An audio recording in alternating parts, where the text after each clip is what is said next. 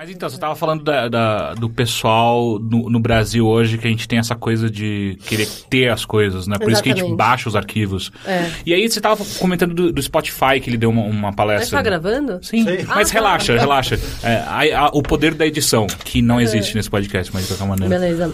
Então, no ano passado, o- um dos executivos do Spotify é, gringo veio para o Brasil no UPix Festival e ele falou essa questão do brasileiro com seus arquivos. Tipo, o Brasil, apesar de a gente consumir muita mídia, muito entretenimento, muito conteúdo, isso é, é em todas as redes, né? A gente é crazy por todas as coisas da internet, a gente é segundo lugar em tudo. Ele falou, meu, no Spotify é difícil porque a gente não tem a cultura de não possuir as coisas. Porque como o Brasil tem toda essa coisa da inclusão social, que, que, que né, traz a reboque todas as inclusões, tipo, inclusões de consumo, cultural, não sei o que, nananã. Então a gente ainda tá na fase de propriedade. Como a gente teve uma grande mudança, né? Tipo, toda essa nova classe média, não sei o que, nananã, a gente quer ter. Então, o, país, o Brasil é um país da propriedade. Tipo, se eu não é meu, que eu posso falar, ó, isso é meu, esse é o meu HD cheio de música, esse é a minha coleção de CD, esse é a minha coleção de vinil, não sei o quê. A gente não curte tanto. Então, tipo, a cultura de você ouvir um lance que não- você não vai baixar é difícil pra eles quebrarem. Então, é um dos principais lances que eles estão tendo. Ah, então, eles encontram de fato um problema por causa do Sim. serviço deles. Sim, porque, tipo, lá é só streaming. Tipo, ah, mas Aham. peraí, moço, onde é que eu baixo? Não, então, você não baixa. Mas sim, mas no, no Spotify tem um né? esquema, né? Que você pode baixar pra Tem, deixar no seu celular, por exemplo, né? É, Deixar então, offline. mas, tipo, você não consegue acessar isso, não é que você transporta, não tem portabilidade. Ah, sim, entendeu? é. Tem que estar Não no é seu seu celular. você botar em outra coisa. Porque é uma coisa engraçada, Tá. eu... Agora eu não tô assinando nenhum serviço de música. Mas, né, mesmo quando eu tava assinando o Radio, Ardio, sei lá... Uhum. Eu, sei lá, saía alguma coisa que eu queria muito. Tipo, o último álbum do David Bowie, ou apareceu o último álbum do Leonard Cohen. Eu ouvia lá, mas eu comprei, eu comprei o CD... E aí o pior é que eu ripava o CD, botava no computador, passava pro meu iPod e guardava o CD num armário e nunca mais olhava pro CD de Ah. novo. Não Mas- olhava o encarte. é, não, tipo, você bate o olho uma vez, ok. Pra variar, não tem letra, né? Tem, tem três fotos, legal, bom, guardado ali. Porque CD não tem valor nenhum hoje em dia. Não. né? É, é igual, é, igual, é, mídia, é. é igual mídia de videogame, né? Também a caixinha não, não vale mais nada. hoje Eu em acho que dia. pra algumas pessoas ainda vale alguma Não, mas eu coisa, digo assim, mas- não tem informação mais, né? Porque Ah, antes sim, no, é. no videogame Tirando tinha. raríssimas exceções, É. como o Witcher 3 saiu agora, é, vem... Nem a caixa vem inteira, né? Que eles cortam os pedaços de plástico pra economizar material Aham. e fingir Que estão salvando o mundo. É por É. isso que as edições especiais, os box, não sei o quê, porque, porra, isso é, vou guardar, uma obra de arte, né? Mas a maioria das coisas não é assim. Mas eu lembro, pô, quando eu era guria, adolescente, eu deitava, eu punha o CD, né, no- lá no, no som, deitava e ficava lendo a música, Sim, aprendendo a sim. cantar. Hoje em dia eu não sei cantar nenhuma música. Exato. E eu aprendi a, a falar inglês com, os, com o CD da. Como é que é a mina que canta Titanic? A. Renda! É, é, é. Não, isso é Whitney é- Houston. é- Não, é não, é Celine Celine Dion. Celine Dion. Por Sim, que que cê- porque que? Celine Dion tinha o CD, minha mãe tinha o CD da Celine Dion e aí tinha eh, o, o encarte vinha com a música traduzida em quatro línguas diferentes, que era português, eh, vinha com o inglês original, português, francês e italiano. Você Então, fala você francês e italiano É, também. só, que, Não. só que só Cara, My Heart Will Go Só sabe essa música. É, é, mas mas foi, foi nessa época que eu ficava muito comparando. Eu ficava em inglês escutando a música, eu ficava olhando pro, pro português. Cara, Pra pra mim, aprender. seriado foi muito assim, Friends, porque era um inglês muito fácil, né? Uhum. Então, muito ajudou meu inglês, assim. É, eu fazia a mesma coisa, assistia de manhã com legenda e à noite assistia sem ler as legendas, aí ia pegando. Não, era muito legal. É, fiz aula de inglês, não, mas assim, pra ficar fluente, aquelas tipo Friends. Eu também só falo os, os caras, tipo, de, how you doing? Mas, mas muitas pessoas, ah, quando, eu- quando a gente faz cobertura internacional, às vezes a gente tá conversando com alguém e eu, eu, eu já escutei uma vez de um amigo meu e tava conversando com um gringo e o cara falou. Você tem um sotaque do Friends, saca? Foi muito estranho. Eu falei, caralho, tem- existe um sotaque específico, né? Porque os caras são todos de Nova York ali. Não tem muito esse É. sotaque Friends, saca? É, então, sei, mas o jeito de é- falar, de repente, Pode tipo, mais ser. cantado. Eu acho que nem a gente sendo paulista, acha que paulista não tem sotaque. Mas não tem. Tem. Nossa, tem pra a caralho. gente fala Não tem nada. meio, tipo, dente na frente da gente. Não, sa- Isso sabe é muito Curitiba. Mas é, eu não, Curitiba é mais no... caído, assim. Mas, não, Mais, perdão, a gente, é. a gente é mais entendendo. É, entendi. Então, eu fui fazer evento no Rio, né, durante alguns anos, e a, e galera ficava tirando sarro de mim, virou meio meme, assim, entre a galera carioca que é no UPix. Nossa, ela tem mó sotaque. Eu falava, meu, não sei o que, aí ficava me tirando da moca. E, porra, eu não me vejo com sotaque. Sotaque tem você. Né, uma renta, assim. Cara, Nossa, que sotaque, que engraçado. Ficou todo mundo rindo, falando no Rio, sabe? Porra. Mas, mas eu acho interessante porque a, a, a gente tava outro dia. Não tem TV aqui em casa, tipo, a gente usa a TV só pra jogar videogame e assistir Netflix. E aí, é, o- outro dia eu precisava de alguma coisa. Sabe, quando você precisa de um barulho pra ficar fazendo outra coisa? Preciso de um barulho pra rolar. E o Netflix ele ainda não tem uma, uma, uma ferramenta extremamente necessária que é o random. Você Tipo quer assim, o quê? Que é uma função que eles apeiem É, para os isso, programas isso, aleatórios. Isso, ele e deixa possui. qualquer bosta tocando, saca? E ele não tem isso ainda. É a ideia de um milhão de dólares que eu tenho pro Netflix. Mas enfim, aí eu Não descobri dá pra que... criar playlist? Ah, dá, mas isso aqui daí é, é um trabalho que eu não quero ter, sabe? Eu só quero ligar alguma coisa pra deixar um barulho rolando. E aí, quando, o problema do Netflix, pra mim, atualmente, é... Não, peraí, deixa eu só escolher uma série. Pronto, meia hora depois tá lá, tipo, não, peraí, ah, essa aqui ainda não. mas enfim, aí eu descobri que pegar um, um, um, um clipe de papel e colocar na, na saída da, de TV, da minha TV... Destrava o sexy hot, né? Exato. É, e aí eu consigo assistir algumas, alguns canais de TV. Eu até falei no podcast já que é bizarro como eh, Globo pega, SBT pega, mas tudo meio chiado. Só que agora todas as religiosas em HD, Full HD. É, é bizarro. Clipe, esse clipe é do demo, cara. Pode- ou, ou de Deus. Ou de Deus, já. Ou do Deus. É, não, porque esse lance do, do clipe eu lembro na, quando eu tava na quinta série ou sexta, tinha, todo mundo tinha o mesmo decodificador da net, e aí surgiu, você põe uma faquinha no quinto buraco de ventilação de ar que destrava os canais pornô. E deu certo. O Sério? meu amigo fez na casa dele e mostrou que tava dando certo, só que aí ele tirou e não funcionava mais nada. Tinha que ficar com a cara faca. Isso não, e aí, tipo, não pegava mais nada. E aí o que ele fez? Ele tirou, colocou no quarto da mãe dele, pegou o decodificador da mãe dele, pôs no quarto dele. E a mãe, tipo, ué, parou de funcionar? Que esquisito. Ele, é, nossa, que Você coisa. tentou colocar um- Não uma dura- faquinha no não cinto? dura nada, né? Estranho, mas funcionou, a faquinha funcionou. Porra! Porque assim, não faz muito sentido porque nessa época todo, nenhum pai sabia programar a senha do, do controle, né? Então só você botar 0000, pronto, tá tudo desbloqueado. Não, mas você tinha que pagar Não. por esses canais. Não, não tinha todos que eram, que eram Do, pagos. Do, do é? lado de cima, sim. Enfim. Eu, eu só- eu só dei essa volta porque eu- outro dia eu deixei rolando e aí tava passando a última. Eu não sei qual é o nome da novela das oito. Da, Império, eu acho. Império. Talvez. E aí tinha Ah, um. Tinha um cara, um ator, fazendo o sotaque paulista. E é a coisa mais Ah, bizarra do mundo. Mas da moca. É, é. Só que ninguém fala assim. Eu nunca. Eu, eu estudei na Moca e eu nunca vi ninguém falar daquele jeito. Ah, não sei, minha família é meio... É? Eles são, eles são mais bexiga do que moca, mas eles têm um... Sério? Você, você olha e fala, "Mas por que vocês, por que vocês estão falando desse jeito às vezes? Por que vocês estão fazendo piada com paulista e vocês são Por que paulistas? vocês estão imitando bolsa? Não estão sacando.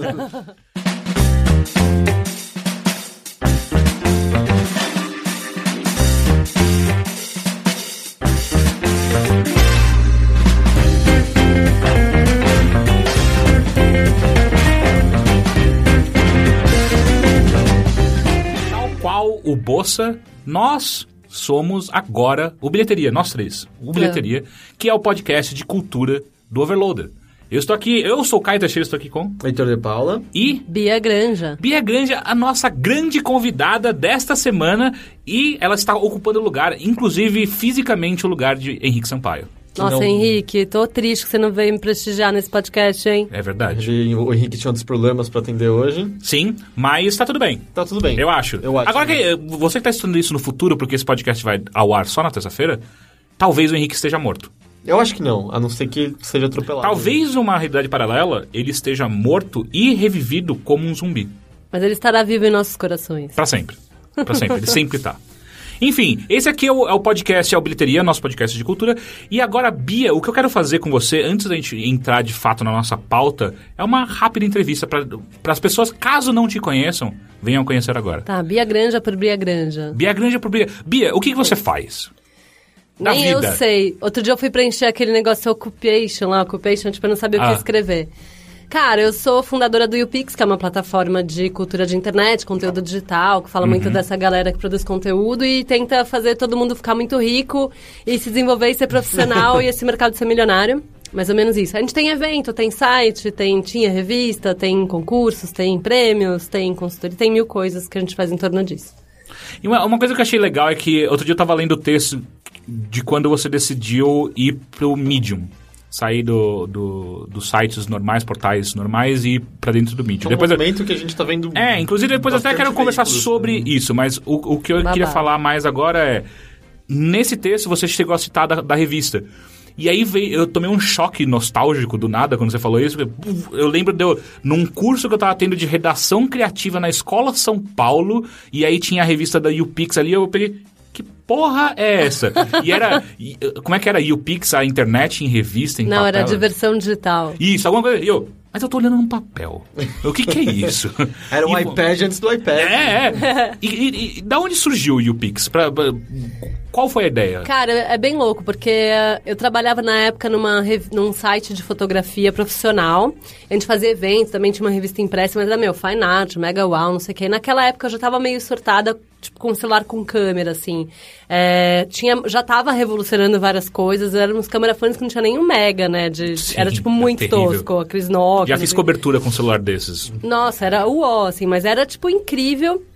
E aí eu ficava mandando pro editor da revista, falei, meu, você tem que falar sobre isso, olha que louco, você também tá mudando o mercado de fotografia. Ele, meu, que saco, para de mandar essas coisas modernas que eu não entendo nada, vou te dar uma coluna.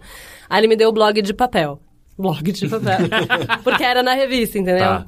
E aí, é, daí a gente falou, meu, vamos Isso, lançar... isso é que ano? Só Foi pra gente ter uma 2000 ideia. e... Quando eu comecei, era 2004. Tá. 2004, 2005, é. E aí, meu, a gente foi vendo que a coisa foi crescendo, tipo, a indústria da fotografia em si, tipo, os caras das antigas, tipo, Fuji, Kodak, não sei, tá todo mundo quebrando e tinham novas players estavam surgindo. De repente, a Nokia era a maior player de fotografia, tá ligado? Aham. A HP, a Epson, não sei o quê. Então já tava tendo uma mudança, a gente falou, meu, se a gente tem uma revista pra falar com fotógrafo profissional, vamos fazer uma pra falar com a galera, que é todo mundo que tem celular com câmera ou que vai ter celular com câmera já, né, profecia, tipo, todos terão câmera no seu celular. E a gente resolveu lançar Pix, e o Pix é por causa de Pixel, entendeu? Que também é Ah. essa coisa do digital, né? E aí quando eu tava fazendo o projeto editorial, eu achei muito mais legal falar de todas as coisas do digital, da internet, nananã. E aí foi assim que surgiu, em 2006, a gente lançou a primeira revista Pix, falava de coisas maneiras da internet e, porra, e aí o resto é história. É, então, eu tava pegando exatamente no começo, porque era 2006 mais ou menos que eu tava fazendo esse curso. Cara, que, que coisa louca. E, e eu lembro muito da, da- do logo do YouPix, não sei porque ele ficou muito gravado na minha memória né, de- de- dessa revista, sabe? Foi um negócio muito louco. Mas enfim, aí aconteceu foi que você criou eh, o YouPix, o site, depois ele surgiu também.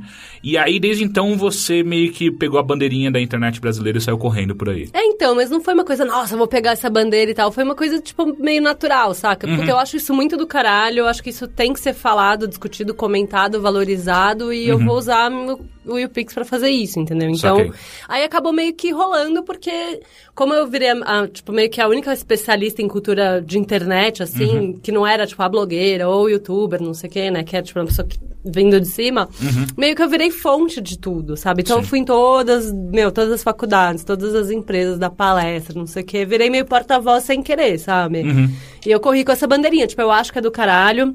Eu sempre defendi, eu sempre falei que não era só as nerds de cueca em casa, nas suas cozinhas, Claro. fazendo coisa, né? Isso era mais poderoso e agora todo mundo tá vendo. Tipo, agora a capa da Capricho todo dia, a capa da Virginia Sampaio, enfim, né? Todo... Mas é muito, é, é- é muito louco o quanto você vê, o quanto demora pra mídia tradicional abraçar qualquer coisa nova, né?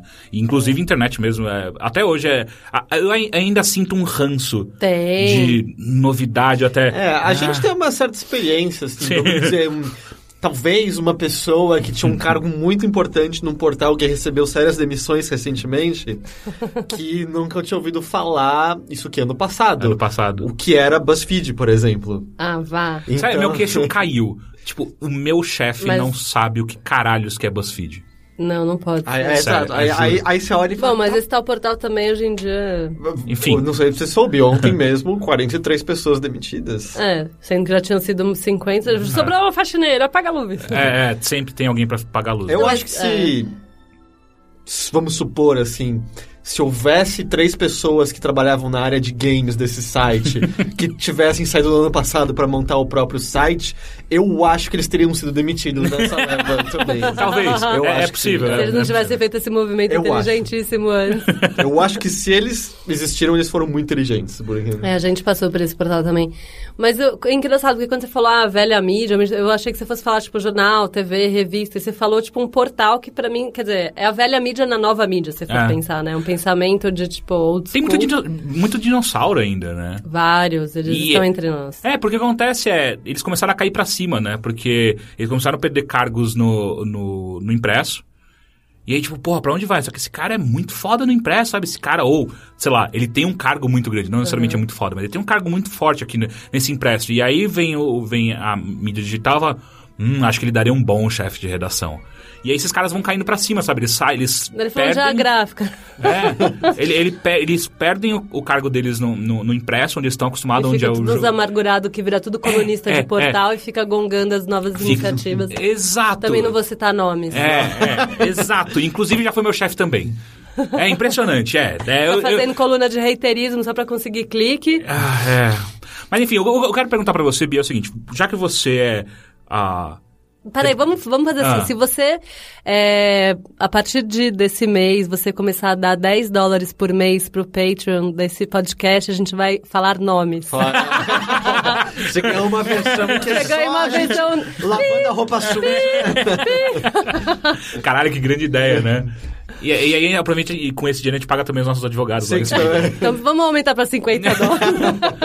Mas o que eu quero saber é, já que você se tornou a especialista honorária de internet no Brasil, me explica por que, por que que é tão diferente a internet brasileira do resto do mundo. Porque é uma coisa muito louca, porque o- como a gente lida muito com games ah, na, nossa- na maior parte do tempo, a gente acaba lidando a maior parte do tempo também com a internet lá de fora. A gente, a gente frequenta muito mais fóruns lá de fora do que aqui de dentro, a gente frequenta mais sites lá de fora do que aqui, ah, e a gente sente uma diferença bizarra. Eu, pelo menos, sinto uma, uma diferença muito estranha é, da maneira que é consumida a internet aqui e lá. Não tô falando que é melhor ou pior, mas é só muito diferente. Em Você que- dá um consegue- exemplo, por exemplo. Ah, exemplos são como, como os fóruns aqui são, são usados diferentemente de lá, eu sinto. Por exemplo, lá eu vejo muito mais fórum de informação de verdade, de pessoas trocando informação, e aqui a maior parte dos fóruns eles Ué. são muito mais voltados pra zoeira. A mesma- Obviamente que lá mesma- 4chan existe, o 4chan é o deus Ah, do, da Reddit, zoeira. né? Tipo- É, exato. Mas Mas, em parte de games mesmo, você tem um monte É. de site estruturado, sabe, pra você ter a discussão específica de, sei lá, cada jogo ou um lugar de assuntos gerais, enquanto aqui hoje parece todo mundo usa aquelas plataformas abertas de fórum, que é discussões gerais. E aí, tipo, no máximo você fecha, tipo, discussão de uma plataforma e é tudo perdido. Se você quer saber de um assunto específico, se vira aí no meio pesquisando, não existe. buscando. Não tem como você filtrar uma informação real ali de dentro. Você consegue pegar impressões. Ah, como, como que o público está reagindo a tal jogo, você consegue até tirar alguma coisa dali, mesmo porque você tem que tirar, tem que filtrar muito a questão de. É tudo muito hiperbólico, mas é tudo na internet, é. É, mas, genial. É, exato. É genial, é uma bosta, é o pior jogo do mundo. Ah, mas enfim, você que tem, às vezes, talvez um, um contato maior até com a internet local. Porque, qual, da onde vem esse, esse tipo de diferença, sabe, de consumo? Então, o brasileiro tem várias coisas, né? Isso que a gente estava falando antes. Tipo, o brasileiro é, o, é a segunda maior comunidade em todas as redes sociais. E em algumas é o que não é a maior quantidade em números de usuários, mas de, em uso é, entendeu? Então a gente tem esse impacto muito grande. E eu acho que tem um lance assim, quando a gente pensa em rede social, pelo fato da gente escrever, né? Ou então coisa da internet, pelo fato da, da, da linguagem habitual ser escrita, a gente tende a pensar que a gente tem que importar dos meios impressos a, a mesma formalidade, né? Então, a gente tem que importar do print essa coisa formal, de textos ou acadêmicos, ou sérios, ou corretamente escritos, ou não sei o que, não, não, não. Só que a internet, ela é muito mais como uma cultura oral escrita do que a cultura impressa escrita mesmo. Por quê? O que é a cultura oral? Cultura oral, meu, é conversa, é, é banalidades, é futilidades, frugalidades, é puta, meu cachorro não sei o que, nananã. São, é, são as nossas conversas do dia a dia. Então a internet é isso. Então todo mundo fala. "Ai, n- Aí, fala- a internet meio que concretizou aquela história da a história oral do mundo, sabe? Exatamente. tinha- É, aquele filme. Que o, é, e até é real, era um mendigo que realmente É. enganou o jornalista falando que ele estava escrevendo a história oral do mundo.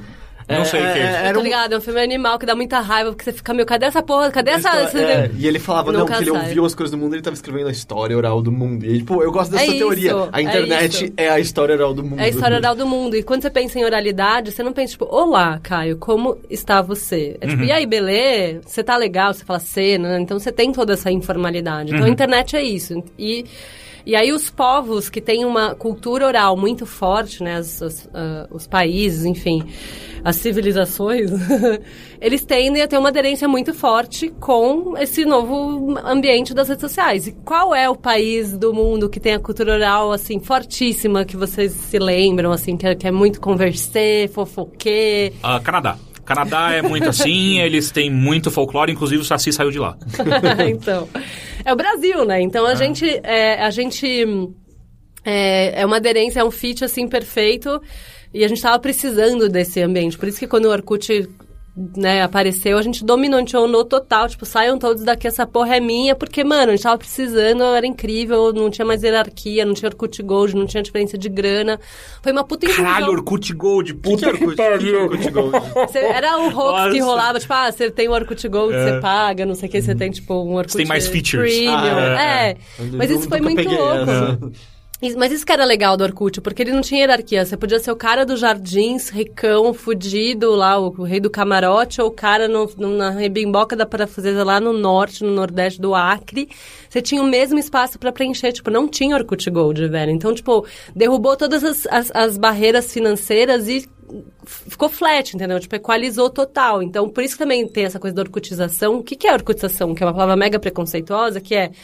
Basicamente é o Brasil vendo o Brasil real, entendeu? O Brasil Aham. das elites branca, entendeu? Vendo a outra, o cara lá na laje, escrevendo errado. Tipo, essa coisa da escrita errada do tio Pes nasceu daí como uma caricatura do próprio analfabetismo brasileiro, que, tipo, além do, do literal, o funcional também é absurdo. É né? a gente, a gente diferenciada vendo um metrozão ser construído em volta da, da É, casa. Saca? Então foi um choque meio que pro Brasil conhecer, porque o Brasil é muito diverso. O Brasil não é São Paulo, o Brasil não é Jardins, o Brasil não é Freicaneca, né? Então, é isso que foi interessante. E naquela época, como a gente meu, tava precisando muito desse lugar pra, meu, despejar todas as nossas coisas, é, o Orkut foi porta de entrada pra internet pra 82% dos brasileiros. Ou seja, o cara só Caralho. estava na internet pra usar o Orkut, que é a mesma coisa que tá rolando hoje em dia com o Facebook, é preocupante pra caralho, porque as pessoas acham que o Facebook é internet, é a internet.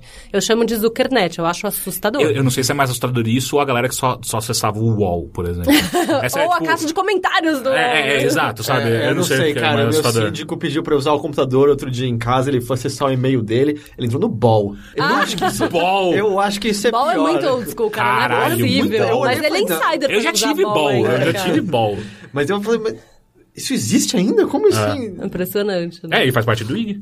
Ah, é? É. Tá O é o o- é, o- se eu não me engano, é, ele, comp- ele foi comprado tudo num, num pacotão de, de sites. Veio o Ball, veio. Como é que chama? O. Zip Mail tava lá? Não, também? não, como é que chamava o, o que era o que tinha um prêmio da internet? O A IBEST. IGBest. IBEST. IBEST, a IBEST veio junto. Tipo, o IG comprou uma caralho de coisa. Que era na época do Nizam, Nizam que era, controlava o IG e tal. Na época ele comprou essa cacetada de coisa. Internet Enfim, grátis. Ball, é, internet grátis. Depois virou Internet Generation, Group, né? é. Não, Generation, depois Group.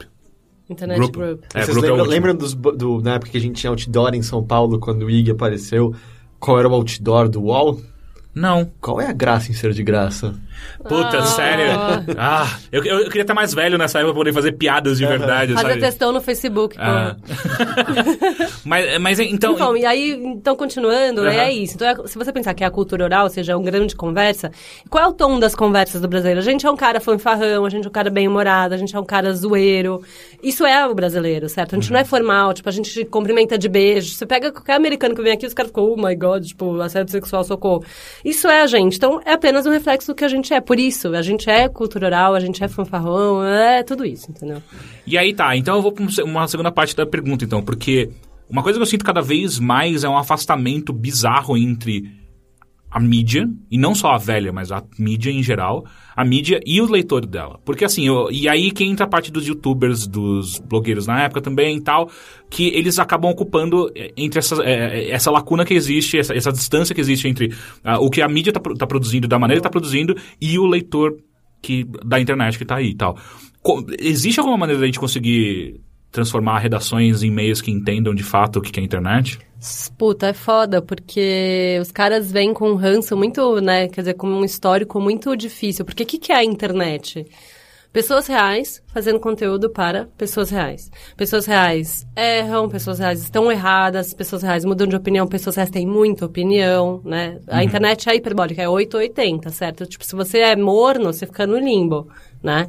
E as redações, tipo, jornalismo, ah, não, tem que ser essa coisa isenta, tipo, teoricamente, né? Bom, isenta, nem vamos entrar nessa discussão, mas isenta, que tem que ter, tipo, a pirâmide invertida, que, meu, meu, não tem pirâmide invertida, tipo, entrega a notícia que importa e o que importa é da notícia, ninguém mais tem tempo pra ficar pirâmide invertida, abre introdução, os caras tomar no cu, tipo, então, é, é, acho que as pessoas, às vezes, elas não estão conseguindo se conectar com esse conteúdo, porque quem faz não parece uma pessoa real, entendeu?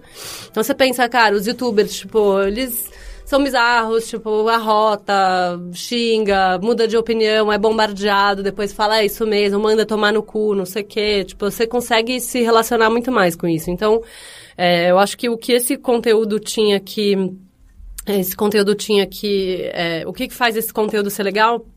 Por ser muito pessoal, é a própria personalidade. Tipo, tem uma persona ali. Tipo, se você não tem isso hoje em dia na internet, tipo, o que, que o cara espera de você? Ah, eu sei que do Caio eu espero não sei o quê, o, o Cauê é o cara mais mal-humorado, a Kéfera vai falar da, do não sei o quê, tipo, cê, aquilo tem uma personalidade, você pensa, uhum. sei lá, qualquer pessoa, entendeu? Tipo, e é através dessa personalidade que você consegue construir essa comunidade. Então, tipo, eles estão totalmente desconectados dessa galera, porque eles fazem uma, um jornalismo frio, é, copy-paste de release, meu, muitas vezes, é, ou as opiniões geralmente ficam restritas aos colunistas, mas que fazem só coisas meio hate-click, porque eles estão vivendo a lógica, principalmente os jornais, é, os portais, de page view, que é uma coisa imbecil, que, meu, sabe?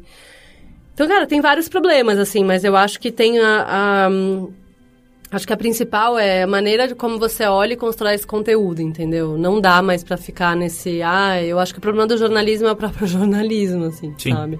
É que acho muito disso foi na incepção do Overloader, né? A gente uhum. pensava disso, de tem que ter.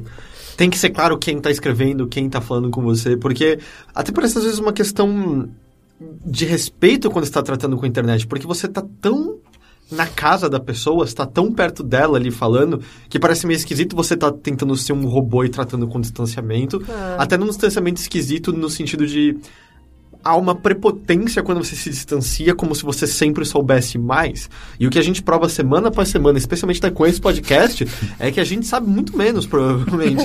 tem, sempre, tem sempre, com certeza, alguém, mas brincadeiras à parte, tem sempre alguém que entende muito mais daquele assunto do que você que para aquela pessoa aquilo vai ser raso. E você se esconder é. atrás de uma, uma, de uma fachada de um grande veículo e eu sou é. a voz da autoridade é até meio desrespeitoso, me soa pelo menos então, pro, e tem, dias de hoje. Exatamente, tipo, o cara não entendeu, porque antes você tinha uma pessoa que falava e todo mundo que acatava, né?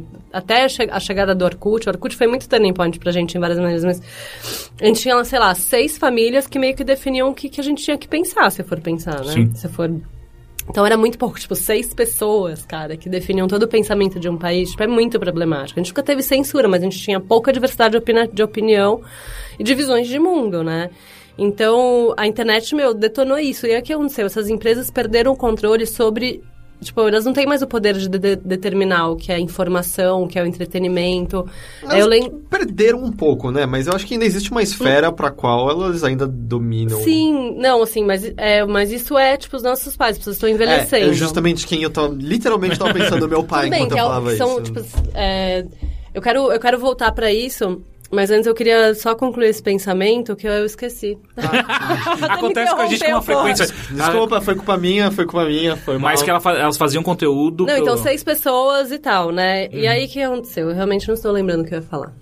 Que elas Relaxa. perderam, elas não são Ah, então, elas não têm mais... Ah, então, é isso. Eu lembro na época dos protestos de 2013 que isso marcou muito, assim, tipo, foi a primeira vez que a, a gente teve a hashtag abaixo a Rede Globo, o povo não é bobo, que a gente começou a queimar repórter, não sei o quê, né? Uhum. Assim, a, ali ficou muito latente, né? Ficou muito explícito uma coisa que estava latente, na real, que estava crescendo ali.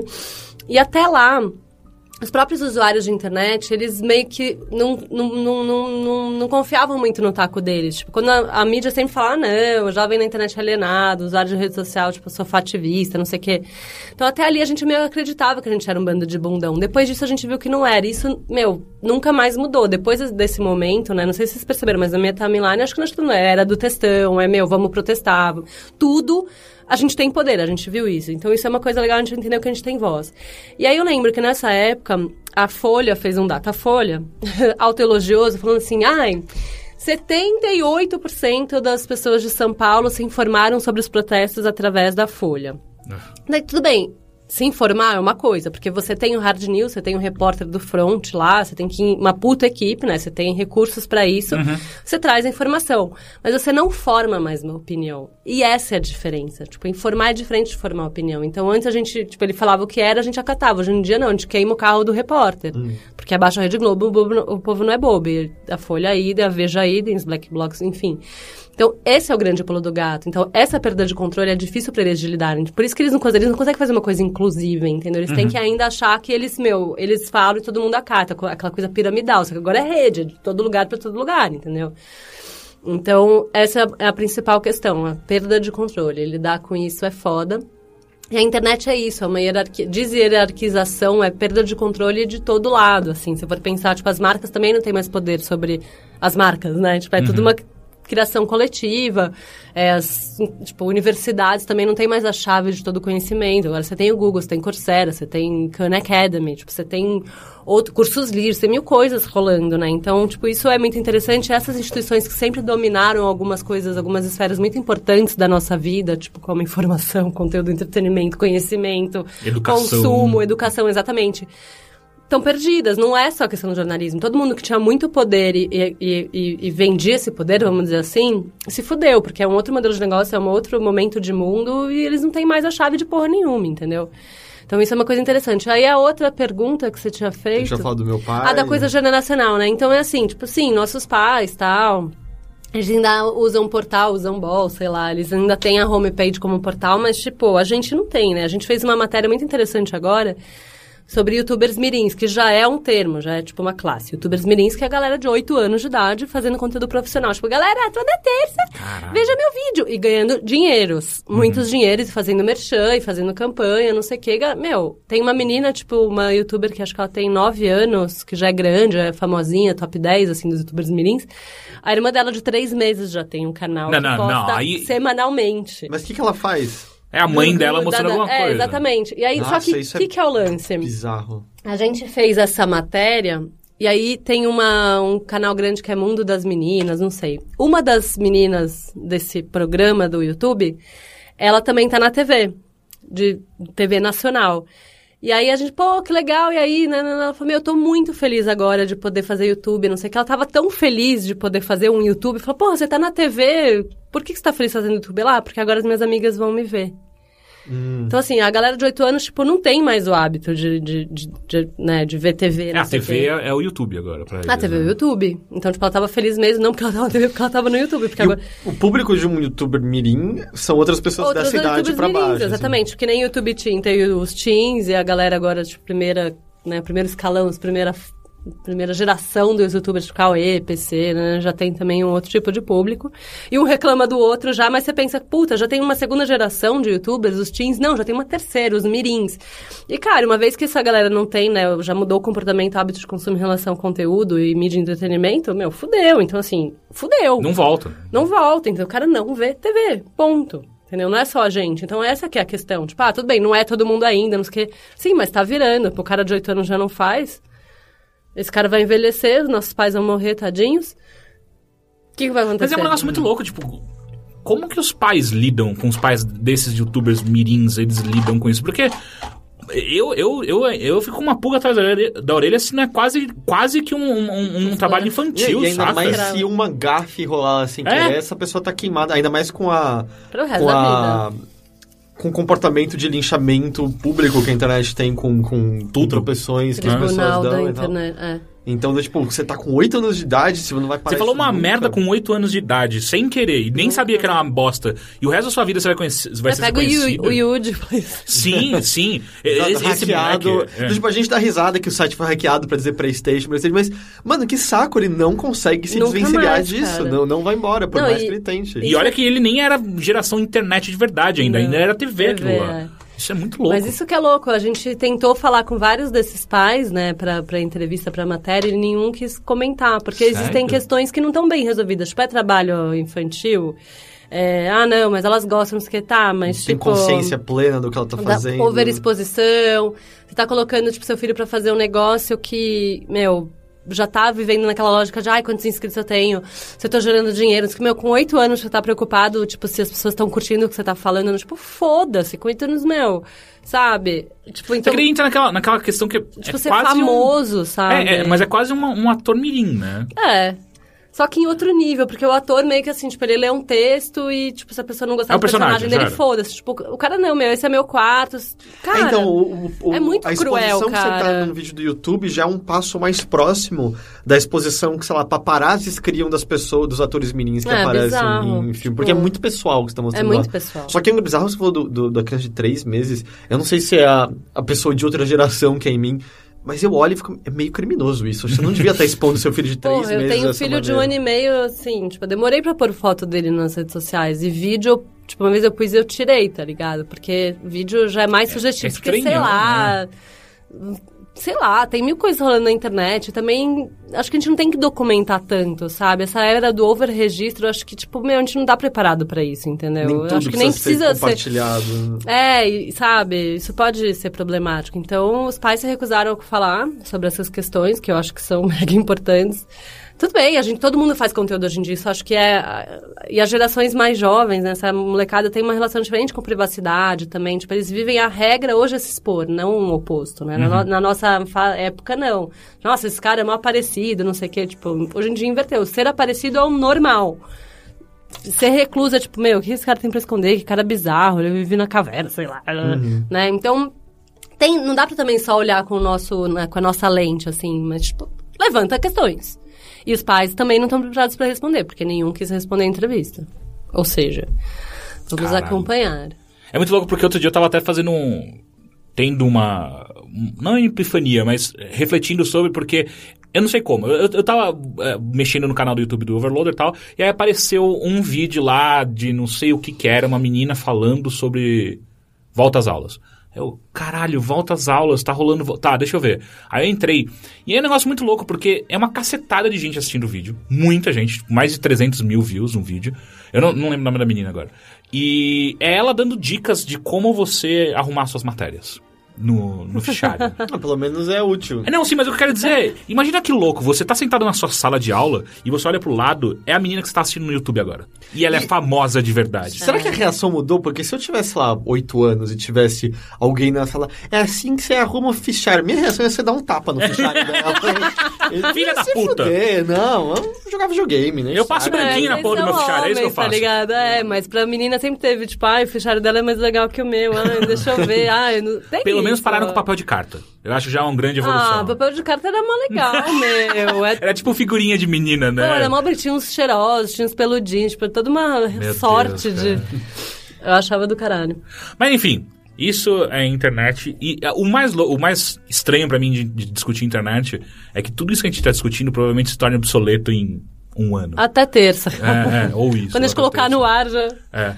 Mas enfim, vamos para a pauta principal do Bilheteria, que é sobre cultura. Eu vou falar primeiro com o Porque Heitor. o que a gente tava falando até agora não, Não é. era cultura. Não. É a cultura digital. Não era. Ó, botei uma, uma apóstrofe ali. Você tá vindo pra mim... Não então, é, porque o coração da cultura jovem hoje está na internet. Então falar de cultura digital é falar apenas de cultura jovem. Então a gente não vai falar de cultura jovem, a gente vai falar de cultura velha. Tá, a primeira coisa que eu ia falar é velho. Heitor, você leu, assistiu ou escutou alguma coisa essa semana? Eu assisti umas coisas legais. Eu puxei minha cola porque eu tava Caralho. querendo lembrar o nome do diretor porque não tava me gravando na cabeça. É. Eu assisti algo do Roger Christian. Que, que porra é essa? Ah, ele é um diretor ah, que já trabalhou também com. Quer ver? Eu tenho, peraí. Tenho aqui ah, as outras coisas que ele fez. Ele foi diretor de set do Star Wars, foi diretor de arte do Alien e do Monty Python e a Vida de Brian. Então ele tava trabalhando ali com a galera em volta e tal. E ele fez, acho que, coisas ruins como aquele Battlefield Earth, acho que é isso. É. Aquele com o John Travolta, eu acho. meio- Nossa, aquele é um alien! Ah, aquele filme é horrível, Sim. meu Deus do céu. O que, o Aquele que ele tem... o- É. que tem, uma coisa meio. Ele parece de- um Klingon. De cientologia, não tem nesse filme? Eu, não- eu não sei. Eu nem vi, mas, meu... Eu assisti, eu era muito moleque. Isso é muito velho. É que eu sei que o, o Gus fala de quando ele foi ver esse filme com o pai dele no cinema, e o pai dele virou. Tá ligado que esse John Travolta acredita nisso tudo que a gente acabou de ver? É real, né? Mas por que, que, por que eu tô citando ele? Porque eu t- achei isso num artigo outro dia, não, não conhecia. Ele, na época do lançamento do Império Contra-Ataca, né, o segundo Star Wars, ele foi comissionado ah, pelo George Lucas para fazer um filme curta que tocaria nos cinemas do Reino Unido antes do Império Contra-Ataca. Então você veria o Império. Contra-Ataca e aí passaria esse filme antes no, no, no cinema. E o que aconteceu? Esse filme foi perdido. Do tipo, há, há 30 anos, ou na real mais há 29, foi completa, todas as cópias foram perdidas, ninguém tinha ideia. Quem viu, viu na época, não Como? tinha. Mas Ah, era sobre o quê? Então, era uma, é um filme medieval chamado Dark Angel, que tem. é, ele toca em algumas coisas meio lendárias. é, e, mas era meio só isso os detalhes. Sabia mais do que, que tinham coisas. Impactou muitas pessoas esse curta dele. 30 Foi- pessoas? Não, não. 30 que viram, então, não, tipo, na- não, então no cinema, porque era antes Star, Star Wars, né? Muitas pessoas viram Ah, Star Wars. tá, então, tá. assim, todo mundo que viu lá no Reino Unido parece que saiu falando muito bem. Ah, é. Ele usou uma técnica, eu esqueci o nome exato, mas ele basicamente acelerou o rolo de filme pra ficar em câmera lenta, que é daí que vem aquela cena de quando o Luke Skywalker tá brigando contra a sombra do Darth Vader quando ele tá treinando com o Yoda, não sei se vocês lembram disso Não. especificamente. Não lembro. Fala É- que sim. sim, sim, lembro. É uma hora que ele tá lutando em câmera lenta e tal. O George Lucas foi inspirado nisso por conta de uma cena de luta que é assim nesse, nesse Dark Angel. Ah, tem uma outra cena também que acabou inspirando também o- outros filmes medievais e tal. Então foi meio que inspirador para um certo círculo de diretores e o filme tinha sumido. Até há cerca de um ano e meio, quando encontraram uma última cópia lá. Ah, do- do- vá, do tava na rolo casa do cara ali É, na total, deixou no. Esqueceu no, Ué, no sótão. Tropa de elite, alguém vazou. E aí, e aí conseguiram, restauraram, parece que ano passado tava já em algumas exposições tipo Cannes. E aí agora o filme ele resolveu pôr no YouTube. Tem os 30 minutos inteiros pra ser É de foda? graça. É bem interessante. O, o- o engraçado é assim, o, o vídeo tá no YouTube com a introdução do diretor, ele dá uma explicada nesse contexto da história. E ele fala... Assista com a mentalidade de que esse filme tem 30 anos de idade. É. Então, tipo, as cenas de luta lá dos cavaleiros são tosquíssimas, tosquíssimas, tosquíssimas. Tipo, ele, claramente eles não estão se batendo, não tem nenhuma É coreografia. tipo Monty Python. Ba- é nível Monty Python, assim. É, a coreografia não tem nada de espetacular. Foi também um, um projeto de orçamento minúsculo, tem quatro atores no negócio inteiro. Pô, rola um This Butter Scratch. Mas ao mesmo tempo, a fotografia é muito, muito bonita, porque ele foi meio que pra localidades ali da. da... Da, da. Irlanda, é, não sei agora se é Irlanda ou Escócia, que não tinham filmado. Então a cena, do, do- o, o visual que tem, é muito bonito. Tanto que a maior parte dos 30 minutos são em silêncio desse cavaleiro cavalgando e passando por florestas, montanhas, É quase um vales. descanso de tela do Windows de 30 Meio minutos. que um descanso, assim. Aí ele acaba tendo uma historinha que toca. No... é, Tem uma espécie de dama no lago, apesar de que não há nenhuma Excalibur envolvida, nem nada do tipo. Mas, sei lá, como curiosidade histórica, eu achei mó interessante. Legal. Lá, se chama Dark Angel, se quiser procurar. Então tem de graça inteiro no YouTube. Como Legendado. chama? Chris Rogers. Eu já Vai, esqueci. pega a Ro- cola Roger, Roger Christian, não é esse que eu falei? É, é. Ro- Eu lembrei do Christian Grey. É, tá, tá, tá, tá no áudio, é só voltar, mas você vai, você encontra. E não confundir com o Dark Angel, aquele seriado ruim com a Jessica Alba. Puta que pariu, é muito ruim é, quando isso. você falou, eu falei, nossa, acho Sei- que eu já vi, É, né? não, não, esse seriado é- Caralho, era muito ruim isso. Esse seriado era bem ruim. Mas enfim, tá de graça, é divertido. Bacana. Ah, e a outra coisa que eu assisti é What We Do in the Shadows. Não conheço. Vocês ouviram falar? Ah, tá no iTunes, em breve ele vai estar no Netflix, pelo menos americano, não sei se no brasileiro. Tá no Popcorn Time, provavelmente. É, bom, com certeza tá no Popcorn Time. Ah, é um mockumentary sobre a vida de vampiros modernos. Então é tipo, é basicamente... Acho que eu vi o trailer disso. Eu te passei o trailer disso. É, eu vi É. o trailer disso. É basicamente a ideia, é uma equipe de, de, de documentaristas são chamados pra, pra verem o dia a dia de vampiros que existem Noite na a noite. sociedade. É, na Tipo nossa- entrevista com um vampiro. mais ou menos, só que ah, é Hoje total de comédia o filme. Então o filme começa com a introdução, são basicamente quatro vampiros que moram numa mesma casa, eles moram numa Fraternidade. numa fraternidade, basicamente. e aí eles têm, tipo, o, todos eles. Aí o, o que tá narrando, que é um vampiro meio da era vitoriana, ele é meio um dandy, ele é todo certinho, ele fala assim, pô, é. Eu, aquele vampiro ali, ele se acha o mais legal, né? Sabe por quê? Porque ele é o jovem, é pra, tipo, 172 anos de idade. Aí um cara meio gordo usando uma calça de couro que não cabe mais nele, caído no sofá, tipo... Porque você sabe que todo mundo com sotaques horríveis. Quando você vira um vampiro, você fica muito sexy. E ele, tipo, muito feio. sabe? Aí eles também têm basicamente um vampiro que é pra ser o, o Conde Drácula, que é o Vlad. Que, que, tipo, a introdução deles, eles abrindo a porta e tá o Vlad numa cama de cetim vermelha na parede com 10 mulheres em volta dele. que nem no Drácula de Bram Stoker Aham. e tal. E eles têm o vampiro mais antigo de 8 mil anos de idade, que é basicamente o Nos- 8 mil? Nosferato, que mora no porão deles, que transformou todo mundo em vampiro ali. e o filme vai seguindo, e é muito estranho, porque assim, ele, ele é engraçado. Ele toca em vários assuntos do tipo, eles têm que sair à noite pra caçar vítimas. E aí tá, bom, a gente vai se preparar. Primeira coisa, como a gente se veste? Bom, a gente pega roupa de vítimas normalmente, quando não caiu muito sangue na calça e calma na gente. problema é que a gente não tem reflexo, então a gente não sabe como a gente parece. Então, um fica descrevendo pro outro, então fazendo uns desenhos horríveis que não sabe desenhar, mostrando pra eles como eles estão. E aí, outro problema, a gente tem que ir pra uns clubes, né? Mas a gente só pode entrar se a gente for convidado. Eles ficam nos guardas da porta. Convida a gente, convida a gente. Sorry, man. Não, não conseguimos de novo. Ah, então ele fica tocando essas várias coisinhas, são muito, muito divertidas. Muito bom. É, aí, e, e a parte que é muito assustadora é que é bizarra, você lembra deles escrevendo. É, então, e aí você consegue a sua vítima, mas a parte chata de ser um vampiro é que você vai ter que matar ela pra sobreviver, né? O Dandy falando. E aí ele sentado com uma moça. Então, como esse é o último momento da vida dela, eu tenho que deixar ela o mais confortável possível. Eu dou um pouquinho de vinho, põe uma boa música.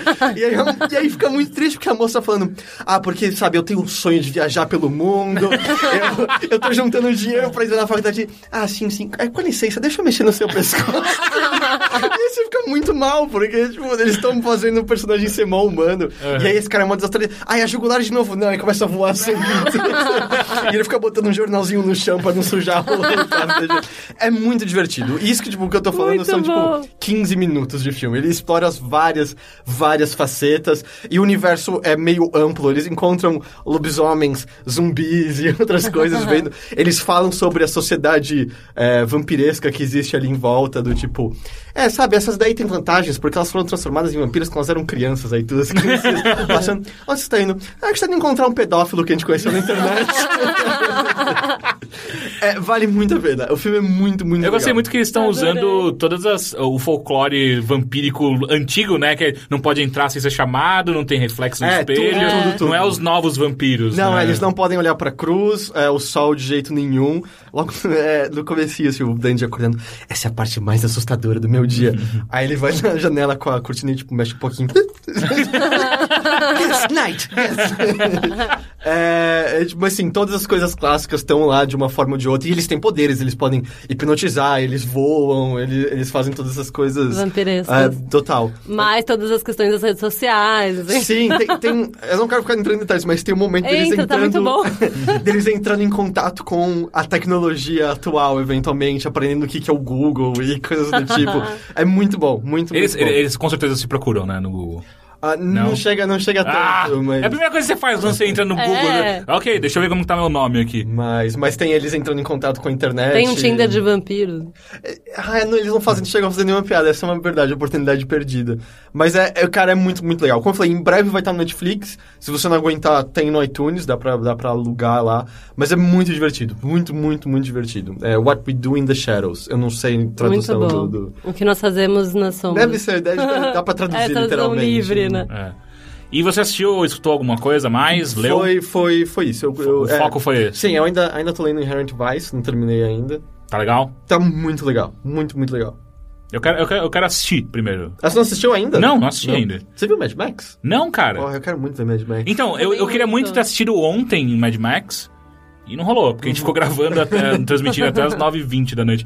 Mas, porra, no meu coração eu já assisti. Eu já gosto dele. Ah, Nossa, eu amo. Mas falaram que é muito ruim, né? Não, Quê? tô falando muito Tô bem falando muito bom. Ah, eu vi algumas pessoas É? na minha timeline falando que é muito ruim. Ah, Aí ah, pessoas só- normais, não críticos de arte. Pessoas, é, né? normais, né? Pessoas normais. É, não, eu só vi as críticas, as críticas estavam bem positivas. Nossa, pior filme ever, não sei Ô, o que. aquelas coisas. louco. Que exagero. É, não, quero muito ver, porque Mad Max é da minha infância. Você Exato. muito foda. O primeiro e o segundo continuam sendo muito, muito bons. Gente, Tina Turner com aquela, meu, chorei. Então, o primeiro, o primeiro eu não lembro quase nada. O primeiro eu lembro é o de mais- cenas do. do. do... Do- Como é que ele chama? o Ah, os caras não têm água, a história é sempre não, a mesma. Não, Mel tá Gibson. ligado? Mel. Gibson. Eu falei que eu Mel confundo os dois o Gibson. tempo todo. Máquina mortífera. É, é meio que a mesma história, tipo, tá foda, precisa de água, aí uns tem, Aham. uns não É tem, o- tem uns carros muito loucos e umas roupas muito É, eu acho que é o ouro. É que É o, o primeiro, pó. o primeiro é um, ele é o mais pé no chão Uhum. dos três, porque meio que tá rolando, sei lá, dá pra chamar de apocalipse, mas ainda não tá no nível do 2 e do Trevas, 3, né? assim. Tipo, tanto que a Xuxa aparece no 2 só e Sim. tal. E no 1 um ainda tem umas pessoas mais normaisinhas. O 1 um é que tem todo o arco dele em que ele. Lá que ele perde a esposa e o filho. Sim, sim, tal. sim. É. Não, então, eu, eu lembro de poucas coisas, mas eu lembro muito de ele parecer mais. co- Como é que chama aquele. é, é, Eu fiz a mesma pergunta pra você aquele dia, não lembro. Talvez a Bia consiga ajudar.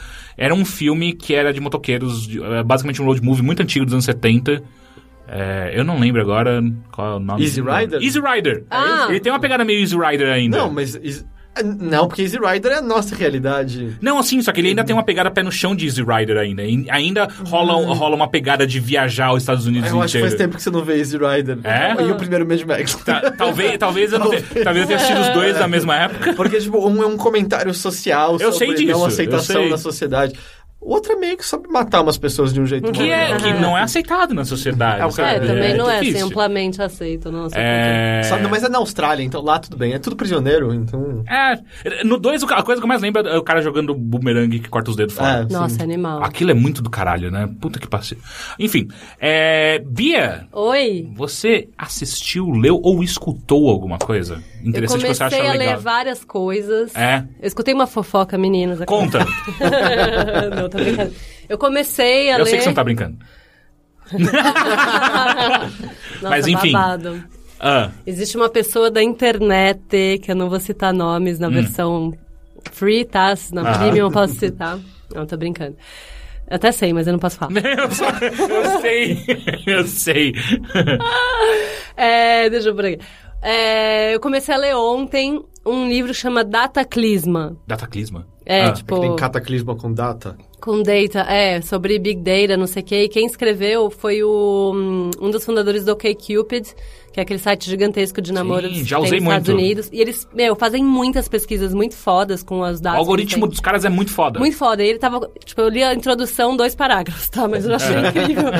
é, é que, bom, eu- como eu falei, eu fui mãe recentemente, então... É, assim, Imagina, né? A, a parte- um parágrafo. o que você manja muito é do seu filho atualmente, eu imagino. Manjo muito. posso- Vamos falar de filho, então, não. É. É, mas ele fala, meu, a cada noite, né, a cada dia, 30 mil pessoas se encontram nos Estados Unidos por causa do OkCupid. E o grande lance deles foi que, tipo, os criadores são todos matemáticos. Então ele falou, meu, a gente usou uma questão de aritmética muito simples pra fazer as pessoas se encontrarem. Não é um puta algoritmo, é, né? Quer dizer, virou, né? Foi Uhum. sofisticando. Mas era, tipo, meu, era um mais um igual a dois, assim. E essa que foi sempre o diferencial deles. Eles têm muito dado, né? Então, ele, esse livro não é sobre, ah, as coisas incríveis. Ele pega um monte de dado e começa a avaliar analisar e a contar, tipo, o que, que tem por trás disso, entendeu? Tipo, ah, quando você vê né? então tem várias histórias interessantes sobre as pessoas, né, né? Então isso é eu li na orelha, né?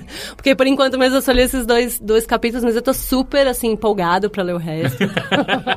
Assim que, assim que o seu filho te dá um tempinho. né? é, não, mas isso é uma coisa... Porque é E- engraçado, né? Tipo, o Tinder tá mais na boca de todo mundo hoje em dia, mas de todo mundo que eu ouço, eles têm muito melhores resultados usando coisas como aqui que o do, do, do É, o Tinder virou pra, pra, pra trepação, né? Quer dizer, é, é um app, app Não pra tanto transudo, assim. encontro, Não, não é assim. pra encontro amoroso, casado, sei lá. Tipo, minha tia, ela, ela conheceu dois maridos pelo Match.com, que ela mora nos? Estados Unidos. Sério, e ela tem, tipo, Caralho. 60 anos.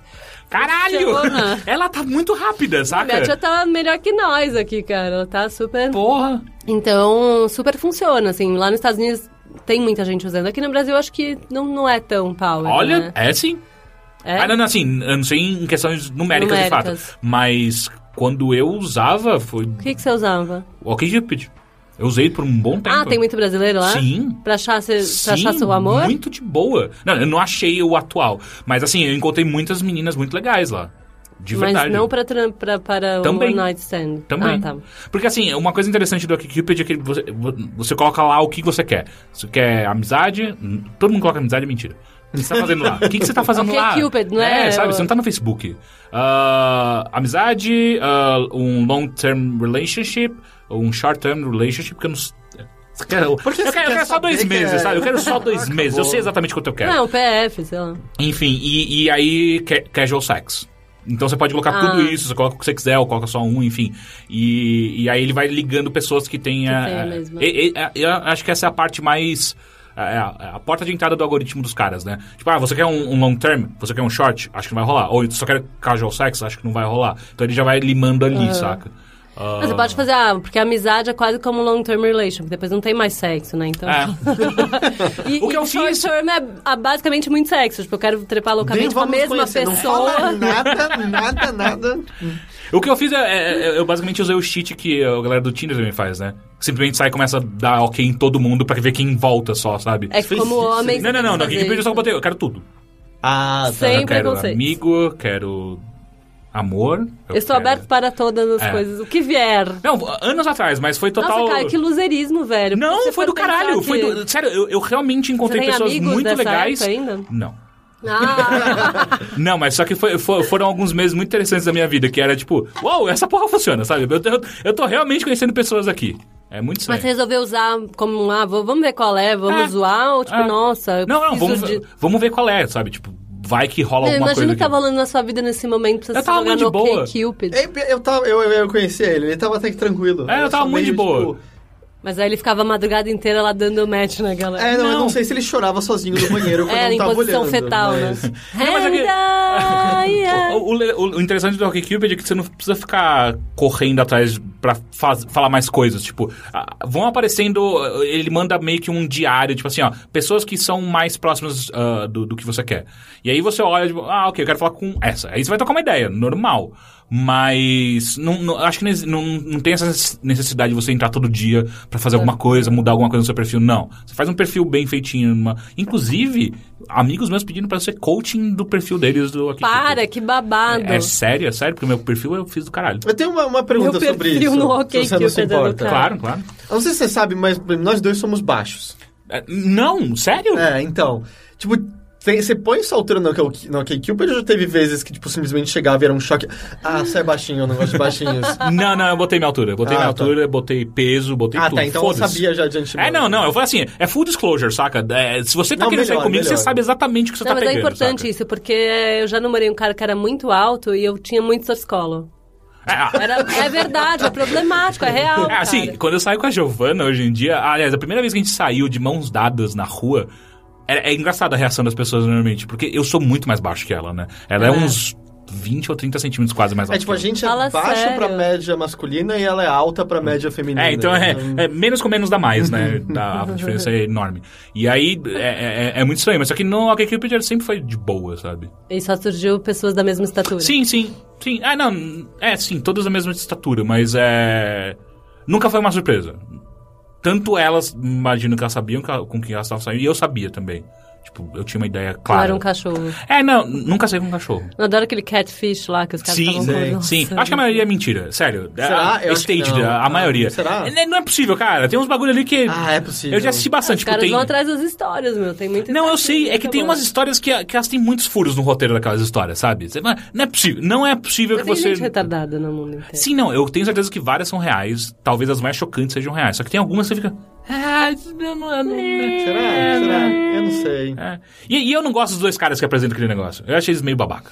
Eu acho eles condescendentes de mentira. É. Eu acho que Eles, É, eles eles descobrem. tão- com pena. Eles, eles Eles desligam a câmera e estão dando risada pra cacete. É, porque isso É. é, o começo ganhando dinheiro. E, e eles falam que a- o programa surgiu de um deles ter sofrido isso, né? Eu Acho que sim.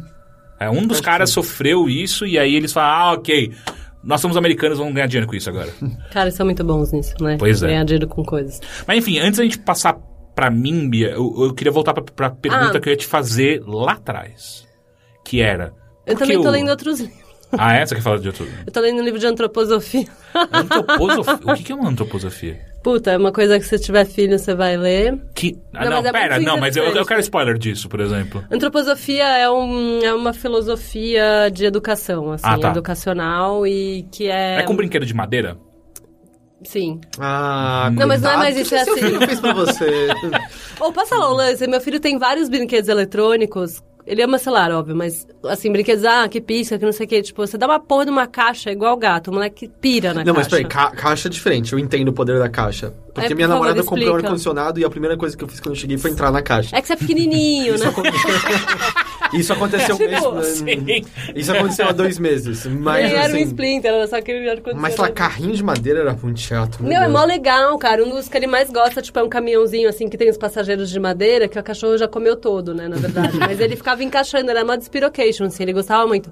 Não, é, é brinquedos educativos, mas na verdade, assim, é, é uma filosofia, assim, que, tipo, cada pessoa tem um, uma, um, um timing de educação e, e- e aprendizagem diferente, cada pessoa é uma pessoa. Então, tipo, é o oposto de, meu, coloca todo mundo na mesma classe e dá a mesma porra no cuspe-giz ali, todo mundo tem que fazer a mesma prova, não sei o que, tipo, aí o cara bomba, tipo, ele não tem só aquelas... e- é, porque a educação hoje, ela foi feita baseada numa sociedade industrial, né? Então, a, gente, a gente é criado para ofícios, só que a gente não vive mais nessa, nessa sociedade, né? Então, tem outras questões que, que as escolas antroposóficas e a filosofia antroposófica trata, É, o Heitor estudou na escola da Vila, ele sabe isso. Não, mas lá era construtivista, era outra coisa. Ah, é é? outra coisa. Qual a diferença? A Waldorf são as antroposóficas, geralmente. Ah. Qual Enfim. que? Alguém tinha estudado no, no Waldorf? Eu fui na Sim. Marato... sei lá... eu- Marato Quiz. Marato Quiz. É? Era alguma coisa assim do Waldorf. Enfim, eu tô lendo isso pra entender um pouco também, porque tem a medicina antroposófica, que, tipo, uns remedinhos lá, que é quase tipo homeopatia, mas não tem nada a ver com homeopatia. É, enfim, tem, tem outro entendimento do ser, assim. O cara, o ser é uma pessoa plena com coisas próprias e a gente tem que respeitar isso. Então, eu tô lendo um pouco disso porque te- é muito legal. E minha vizinha, ela é super Waldorf, não sei o que, as filhas dela foram Waldorf. E uma das filhas dela, que tem agora 18 anos, namora um cara cujo pai é o precursor no Brasil do movimento No School, que é tipo, você não vai pra escola at all, entendeu? Você vai fazer outros aprendizados, e não é tipo homeschool que você recebe a matéria, tipo, é outro tipo de... Ah, é tipo uma história de uma vez um moleque que eu escutei que ele no decidiu, TED, de que- 12 anos. que decidiu virar mágico. Ah, Ah, não, não Não, é mas eu vi, eu vi esse TED desse É um menino de que 12 anos. esquia, não sei o que. Meu, é, é fucking amazing, assim. E o menino fala, ele fala, ah, eu inventei um novo nome. menino de 12 anos que deu palestra no TED, ele, ele chama Hack Schooling, é hackear a escola, tá ligado? Então, se vocês quiserem ver... isso É, eu já muito hackeei na escola uma vez, eu tomei uma suspensão enorme. não rolou, né? Não.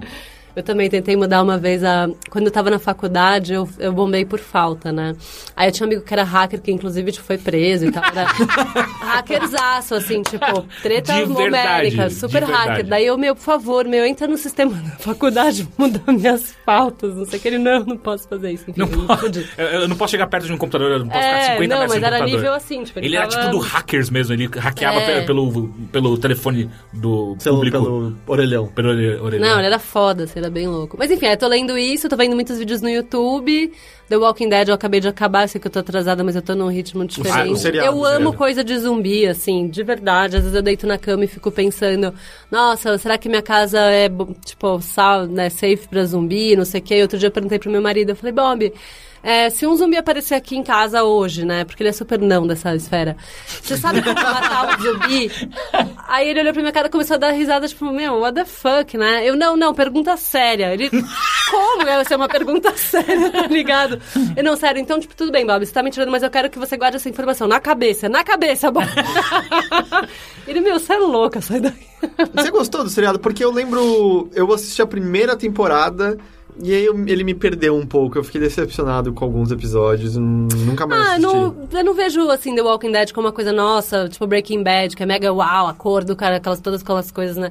É, pra mim é entretenimento, eu gosto de zumbi, eu vejo qualquer merda de zumbi. Às vezes eu ligo no sci-fi, tipo, eu amo, que nem eu amo tubarão. Então eu ponho no sci-fi que tem todos os, tipo, Sharknados da vida e outras modalidades de filmes toscos com tubarão. e fico assistindo, tipo, é entretenimento, foda-se, assim. Então, é, eu gosto de ficar olhando, sabe? É um momento, porque, meu, né, eu acho que a gente às vezes fica tão analítico, né? A gente tem, tem que ter tanta opinião formada sobre tudo que às vezes eu só quero, meu, ver, olhar com o olho, assim, sabe?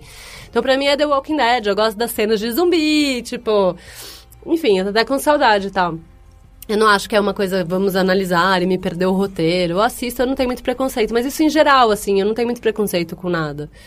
É, eu gosto de ver coisas toscas, coisas edificantes. E... Mas se bem que outro dia eu vi um filme mega edificante, aquele lá do. do, do hotel. Grande Hotel Budapeste? É.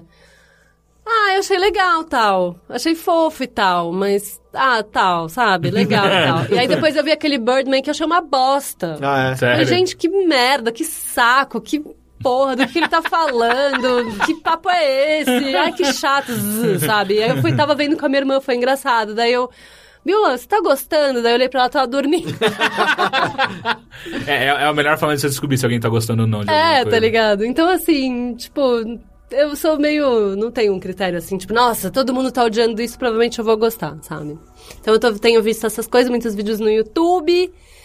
E eu vi uma coisa muito legal, a fofoca eu não posso falar, só na versão premium. Imagina. Depois eu conto pra vocês no- em off. tá.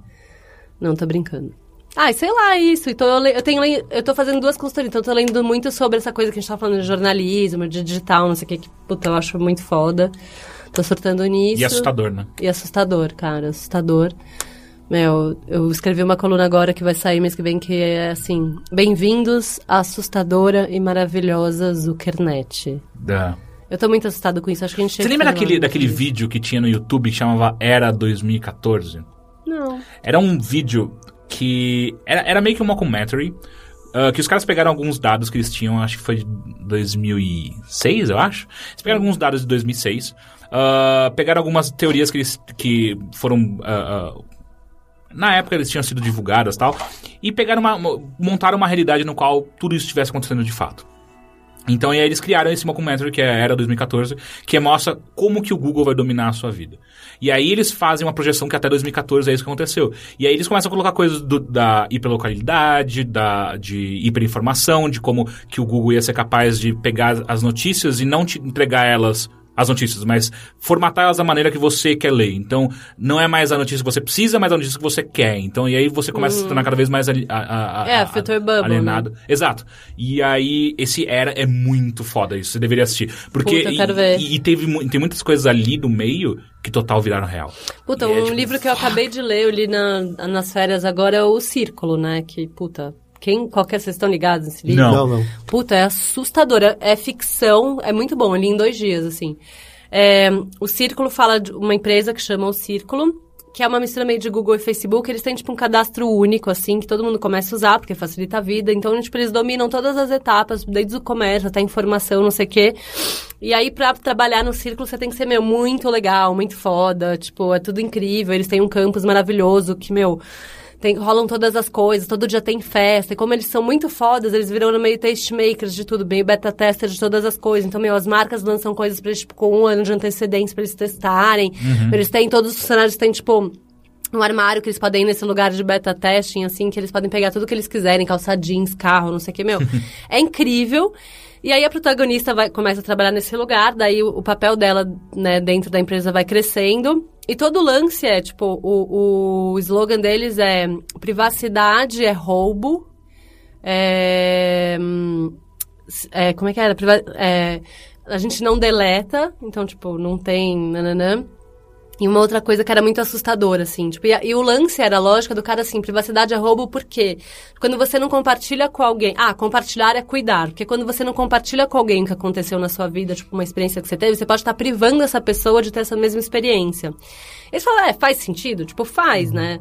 Só que, meu, se você pensar que, tipo, ninguém mais vai poder ter privacidade porque, tipo, privacidade é roubo, você tá roubando de alguém, porra, fudeu. E aí o livro, a, a, a história vai crescendo em cima disso. Tipo, eles eles lançam, essa empresa lança um negócio que, meu, é muito, tipo, periscope hoje em dia, que, tipo, eles lançam, tipo, umas camerinhas, tamanho de umas pedrinhas, que eles espalham no mundo inteiro, e as pessoas também podem usar, então, tipo, todo mundo e todos os lugares do mundo estão 24 horas por dia sendo transmitidos, entendeu? Ah, vira quase que um 1984, É, né? então, só que mais fácil, e se você pensar de Periscope, é isso, tá ligado? Todo mundo agora pode transmitir, tipo, não estão transmitindo ainda, mas tá a pouco. crescendo, é.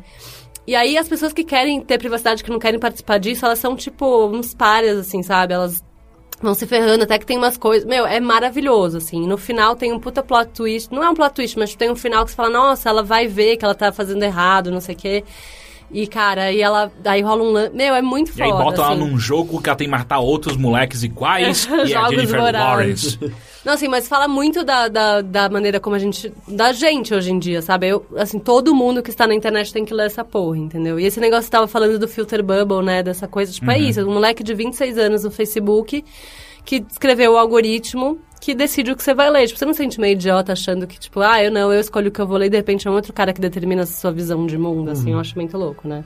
E aí uma outra coisa, que no final acho que pode ser considerada cultura também, que eu tô consumindo muito, eu segui todas as fanpages de culinária.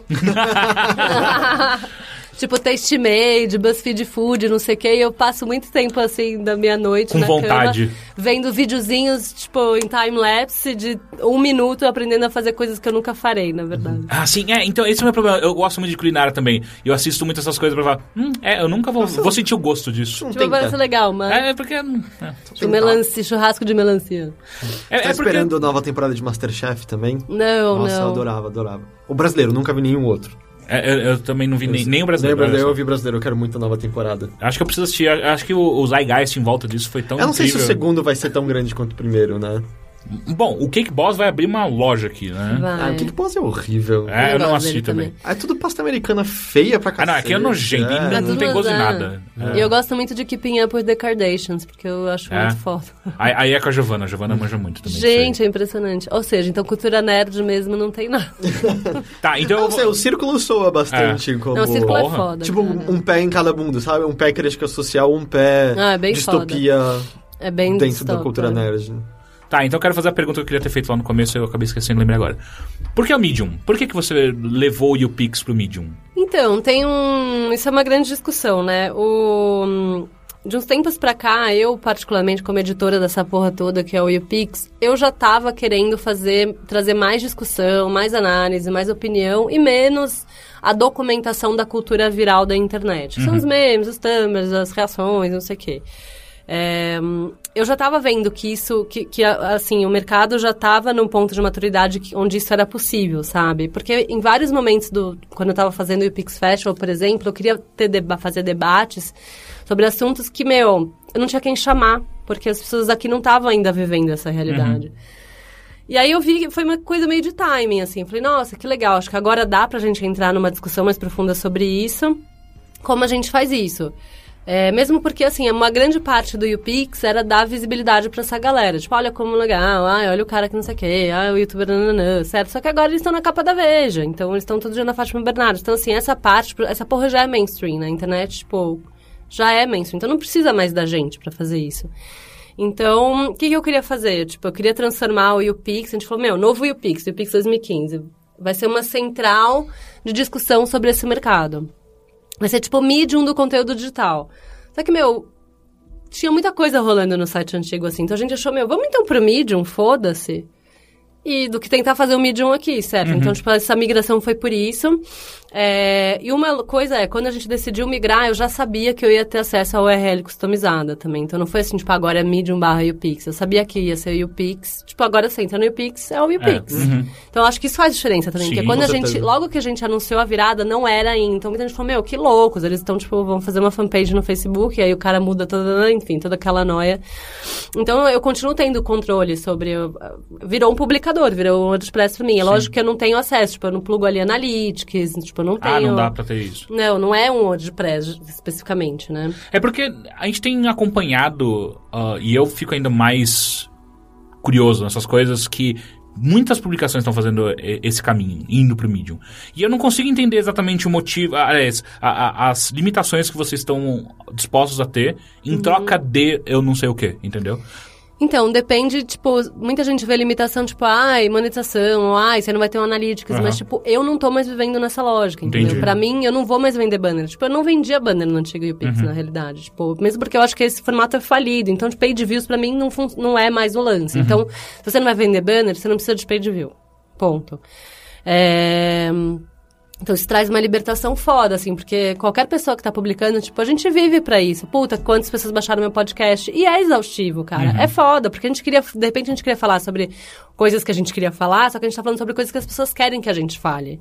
Isso pra mim foi a grande libertação. Tipo, eu não quero mais falar sobre isso. Tipo, que legal que você gostava do meme, que você gostava do... Não quero mais falar sobre isso. Tipo, o BuzzFeed faz isso, o Exame faz isso, o Terra faz isso. Todo mundo, Veja, faz lista de meme, de reações, piada na internet, tipo não é mais o que me, me dá, sabe? Mas é- é- eu acho que é uma puta atitude corajosa se assumir isso e bancar, entendeu? Sim. Tipo, eu fazia um milhão e meio de unique visitors no site, que, tipo, não é pouca bosta. Agora eu faço menos. Tipo, a gente tem uma estatística, mas é uma estatística de leitura, entendeu? Tipo, quantas pessoas leram. E eu quero que as pessoas leiam meu conteúdo. Sim, porque, acho tipo, que é o sonho de todo mundo. Exatamente, porque page view não quer dizer nada. Você pode pôr robô pra fazer page É, ou as view, certo? galerias, e aí cada É, entendeu? ser- Então, assim, se eu quero discutir, eu quero que a pessoa leia, porque isso que me importa. Então, pra mim, essa métrica de leitura é boa, é o que me interessa. E eu tô vendo que, tipo, a minha taxa de leitura das matérias tá muito boa, tá acima da média, tipo, 60%, 70%, pensando que é textão, tá ligado? Sim. Então, isso pra mim é o que importa. Então, é, eu acho que tem a ver com o que não é pra todo mundo, eu não acho que é pra todo mundo, mas pro YouPix serve. Tipo, tem um monte de cara, ah, vocês não me convenceram. Tipo, eu não tô aqui pra te convencer. Ah, sim, eu tô não. te contando o que pra mim fez sentido, porque é isso que eu quero fazer. Então, ai, mas dá pra ganhar dinheiro, você não pode pôr banner, o que, que você vai fazer? Bom, você não pode pôr banner, mas tipo, ele não te impede de, meu, de pedir de que seu anunciante mande uma puta arte, porque você pode colocar umas imagens de meu 1300, 1500 pixels, entendeu? Uhum. Um puta GIF maravilhoso, ou uma puta alguma coisa, tipo, você sobe como arquivo. E fica no meio da sua matéria. Você pode fazer, isso. você pode ter um logo de oferecimento onde você quiser. Tipo, você tem Sim. maneiras de monetizar. É, não, a monetização de é banner é, é- é só preguiçosa. A gente, Mas, mesmo, ah, a gente mesmo é, de, tipo... A gente praticamente nem conversa É. sobre banner. Nosso Media Kit, ele- é, a gente até, sei lá, desde o começo não tem nem preço do, do nosso banner, porque nunca foi. É, meu, você vende gente sempre foi CPM, uma coisa... você não tem como competir com o portal, cara. É, não, É, basicamente. E outra, e se, se um portal tem um CTR de 0.08%, quanto você acha que o seu portal vai Ah, ter, sabe? Não. Não faz muito sentido. Não Mas faz. assim, a, é que a minha pergunta era da questão de números e analytics, a- analytics é mais pra... Como que você mede o sucesso, então, do que você quer fazer, sacou? Agora que você me deu, você falou, né? Então, Porque tem agora, métrica, É que eu acho que é. não tinha nada. Não, ele tem uma estatística. A Entendi. estatística que ele te dá, o que você tem acesso na sua publication é... Uhum. é, que você tem que fazer uma publicação, né? Tipo, você não, não basta você ter um usuário. Tipo, é como se você tivesse um usuário do Facebook que faz uma fanpage, entendeu? Tipo, Uhum. essa fanpage, é- essa é a publicação. É, então, é, ele te dá a estatística que é quantas pessoas, tipo, entraram na página, quantas leram, porque eles têm lá o tempo de leitura, né, e o scroll até o fim da página. Então, eles fazem uma média, porque esse cara scrollou até o fim, mas em um segundo, não, ele não leu. Então, eles fazem uma média. Ah, legal. É bem legal. É mais inteligente que o Google, por exemplo. É muito inteligente, porque ele consegue, ele faz essas duas combinações. Tipo, ah, esse número de caracteres levaria esse tanto para esse tanto de conteúdo, esse tanto pra ler, o cara rolou. Porque às vezes a gente entra e já vai rolando pra ver, ai meu Deus, textão, vou deixar pra depois, né? Então ele faz, tipo, não, o cara que demorou um tempo pra fazer todo o scroll. Então esse é o seu eh, click read ratio lá, que é uma porcentagem. E outra métrica que importa é recommendations, tipo, quantas pessoas recomendaram esse artigo, entendeu? Tipo, que é meio que compartilharam esse artigo, né? É, então, os nossos, as nossas recomendações e as nossas taxas de leitura estão muito boas, entendeu? Então, Legal. é isso que pra mim importa, tipo... Você vê um, um paralelo entre recomendações e o número de leituras? Porque uma coisa engraçada que a gente já Não. percebeu é que muitas vezes tem gente que acha bonito ter a recomendação, tipo, a compartilhar na página do Facebook dela, mas não clicam pra ler, sabe? É, só é- querem ter compartilhado porque é, é legal para o círculo É uma social. bad, né? Não, então, é diferente aqui. É, não tem... Não tem uma... Uma relação direta. Óbvio, quanto mais gente tá lendo, mais ele vai ser recomendado, né? Então, isso é meio proporcional, assim. É, mas não tem... As pessoas recomendam quando elas... Porque elas têm que recomendar e fazer um comentário, não sei o quê. Na real, a recomendação não é o compartilhamento nas redes. É É, a recomendação dentro da própria, do próprio Medium. Ah, tá. Entendeu? Não é o share, não, porque tem um outro botão pro share, mas esse dado eles não te dão. Entendi. É, então, é outra métrica mesmo, assim, porque o- a gente teve duas matérias do YouPix que entraram na lista dos mais recomendados do mundo inteiro, tipo, top Caralho. 10, assim, bem foda, que é, tipo, 300 recomendações, tipo, não é um ecossistema muito grande ainda, outro Uhum. teve, acho que 290 Mas isso compartilhado no Medium do mundo inteiro. no mundo inteiro. É. porque assim, pra você poder recomendar, você tem que ter um perfil no Medium. É. né? Não, não é simplesmente que- qualquer pessoa pode é, dar um clique não, lá. não. Então, assim, exige um pouco mais de... Mas por que o Medium, na real, né? Então, voltando um pouco, na, é, eu já era leitora de Medium. Quando eles lançaram a plataforma e era só beta, era só pra convidados, eu recebi um convite. Só que eu Uhum. nunca publiquei, porque eles tinham esse negócio, não, aqui é só texto foda. Eu falei, não, não tem nem roupa pra escrever aqui, entendeu? Então eu ganhei o meu perfil, eu nunca escrevi no Bia Granja, né? Eu nunca escrevi nada, assim, mas eu acompanhava muito, porque eles têm um, time de curadores, isso é muito legal também, que manda tipo, ah, esses artigos têm a ver com você, não sei o que, você vai seguindo algumas pessoas. Foda. E é muito legal. Então eu recebia uns textos. Eu não sei porque as pessoas entenderam, elas compraram essa ideia que o Medium vendeu, que, meu, aqui é texto honesto, é texto foda, é texto profundo. Então, meu, eu via textos, tipo, eu li um que eu quase chorei, assim. Eu acho que eu até chorei, nem lembro. Mas era um cara do I Can Hash Cheeseburger, que não sei se vocês lembram lá Sim. atrás, que era. Virou um site, império é, isso, né? é, Era um é. site, eles começaram a comprar um monte de outros sites, não sei o que, nananã. E, e aí o, o texto dele era um texto gigantesco falando I can has redemption, que ele tava falando como ele falhou como CEO, que meu, até uma funcionária dele morreu, que ele acha que foi por causa da, tipo... Mas era um Caralho. texto muito... Era uma puta aula de empreendedorismo, tipo, eu até fiquei arrepiada, tá vendo? Porque era muito foda. Então, eu comecei a encontrar esse tipo de material no Medium. Tipo, um- eu era muito leitora. Eu fazia, às vezes, no umas- umas matérias, tipo, meu, sete textos do Medium que você tem que ler agora, que vão te fazer pensar, vão te provocar qualquer merda, sabe? Então, eu queria muito ser o Medium. Já, só que como meu site já tem muitas outras coisas, então eu vou pro Medium, Sim, sim, então sim. é só isso, assim, não tem. Eu poderia ir pro Tumblr se fosse tivesse mais. Poderia. Poderia ir pro Pinterest se fosse mais o cara. Poderia, entendeu? Mas não era pra mim. É, a liberdade que você tem com o Pix é muito interessante. Mas qualquer pessoa tem essa liberdade, mas esse que é o ponto, assim. Eu lembro que eu fui falar com um cara, um amigo meu de uma grande editora, e eu falei, ah, então a gente vai me ligar pro mídia ali. Como assim? Mas onde você vai pôr banner? Eu falei, não, não vou ter banner. Como assim você não vai ter banner? Eu falei, meu banner morreu, tipo, nossa, ficou super preso a velhos formatos. Você tem que ousar, entendeu? É corajoso. Porque muita gente fala, não, mas você vai trocar um milhão e meio de Unix por... Quanto você vai ter agora? É um assunto mega específico, é de nicho, não é, não é mais grande massa, né? Tipo, eu não sei quanto você tem agora, mas eu tô vendo que, tipo, o que eu tô falando tá ecoando nos lugares certos. Tipo, entre as pessoas que criam conteúdo, os caras de agência. Essa galera que eu quero falar, entendeu? Eu não quero falar com o cara que vai compartilhar o meme, entendeu?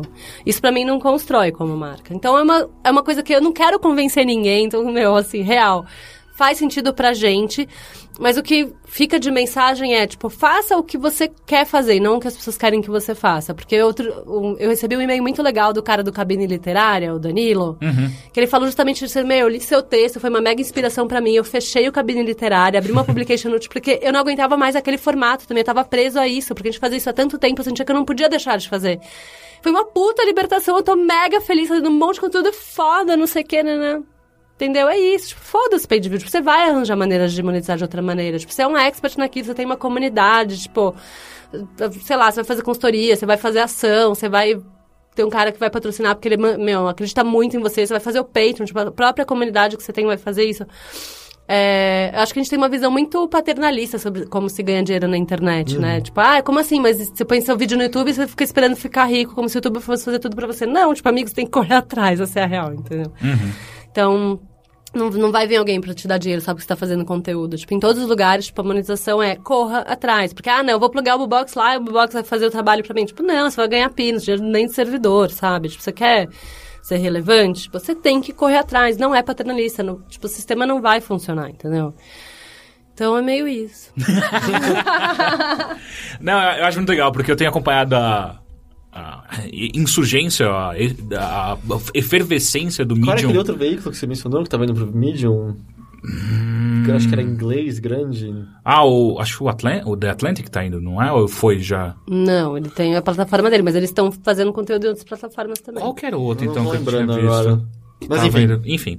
É, e eu acho legal também que um, não sei se é o principal curador, é um dos curadores do Medium, é o Leandro Demore, É. que ele é muito Ele é o editor foda, do um- Medium Brasil. Ele é um puta jornalista foda. É engraçado que eu conheci ele num, num mailing muito antigo de games que a gente tinha, Ah, com uma é? galera que era ele, Jones Rossi e o Pedro Burgos, que hoje em dia é um puta pesquisador foda. Acho que só não tinha desses caras fodões aí o, o Leandro Begossi. O resto tinha todos os caras muito fodas de Texto pesquisa. lindo dele É. também, né? Enfim, muito legal, bom saber. Ah, acho que não é nossa praia ainda. Ah, Nossa, ah, Acho que, é, é, acho que a gente tem que continuar de olho como a gente tá É. agora, assim. Porque a gente, É, claro, a gente vocês fica fazem- vendo justamente todo esse movimento, pensando, ok, faz sentido pra... Como que você falou, faz sentido pra É, gente. é. Vocês estão mais a áudio, né? Vocês estão publicando outro tipo É. de mídia. né? É, é- é muito mais pra- texto, é. É, pra ver, pra ver como que funciona esse tipo de plataforma com todo o resto que a gente faz, enfim. É, mas é muito interessante porque é legal você ver pessoas não ficando presas. Que eu acho que é a coisa mais legal. Tipo, tem É. que sair. Mesmo que a gente nunca vá pro mídia, é muito foda saber que ele existe, sabe? É, saber muito que legal. é, você tem que saber, é que nem tipo o cara lá que não sabia o que era o BuzzFeed, entendeu? Exato. Tipo, Você faz conteúdo na internet, você tem que saber quais são os canais que você tem. E, mas foi engraçado, porque depois que a gente migrou, o Demore tava falando, tipo, eles tinham 500 novos usuários, acho que por semana ou por mês. Depois foi pra 8 mil novos usuários. Caralho. Então, assim, Acho que isso é uma métrica boa, sabe? a métrica, é. E, ou seja, não, não é 30, 3 milhões, mas é quem importa, tipo, quem tá fazendo conteúdo, não sei o quê. Tipo, esse é o cara que eu quero falar, entendeu? Tipo, então, até vamos ter um texto seu lá em breve, assim que meu computador voltado Sem problema. Mas tá, então agora é minha vez. manda. E eu vou fazer o que eu sempre faço. O quê? Você vai falar de um filme de terror ruim? Sim. Eu amo. Um é. filme de terror ruim. Eu não posso ver. Porra, chama Ecos do Mal. Peraí, eu conheço Tá esse filme. sempre passando no- na madrugada É, eu assisti na Netflix, Brasil. na HBO, sei lá. Meu Deus! Qual, qual a sinopse? Ah, é um filme no qual um cara que estava preso sai da prisão, é libertado depois de um tempo lá, e aí ele descobre que a mãe dele morreu. No apartamento dela tal, chateado, vai pro apartamento dela uh, e começa a morar lá, porque, enfim, ele não tem onde morar, ele é um ex-presidiário, ninguém quer contratar o cara tal, ele começa a morar na, na casa da mãe, porque era dela, aparentemente tal, e é barato. Uh, e aí, no meio tempo, ele tenta reatar com a ex-namorada dele, que ficou fora da prisão, obviamente. E aí ele vai tentando reatar. E o que acontece ele começa a escutar barulhos estranhos. Ecos do mal, inclusive. Ah, no apartamento dele. E aí ele, começa a ter visões dentro do apartamento. E ele não sabe o que aconteceu com a mãe dele. Ele vai atrás pra descobrir o que aconteceu com a mãe dele também. E por que que os vizinhos dele brigam o tempo inteiro. O tempo inteiro tá uma pancadaria no- nos vizinhos dele, que é um casal, um casal e uma, uma criança pequena, os vizinhos dele. Ah, e, o, o- e aí tem um problema também, porque o, o, o marido do, do casal é um policial, e ele já fica tipo, fudeu, sabe? Todo mundo já sabe que ele é um presidiário, ele não pode fazer nada a respeito. É um filme muito ruim, cara. tem muito buraco naquele roteiro que, porra. Porque assim, o, o primeiro problema que começa nesse, nesse filme pra mim é. O cara que faz o personagem principal, que saiu do presídio, ele, na real, em nenhum momento parece que tá preocupado com que ele já foi preso. Porque e você só descobre que ele foi preso no meio do filme que ele matou um cara. E aí, só no final do filme você descobre por que, que ele matou esse cara. Ele matou esse cara porque... A, Você vai a- contar? Ah, não, mas acho- eu- eu- isso não parece ser spoiler Ok. necessariamente. Não- ele não é importante de fato pra história. Mas ele matou um cara porque a- a- a- um cara foi pra cima da, da namorada dele, num bar, foi, foi querer estuprar a mina, aparentemente, do jeito que ela fala, e ele vai pra cima do cara e começa a bater no cara até matar o cara.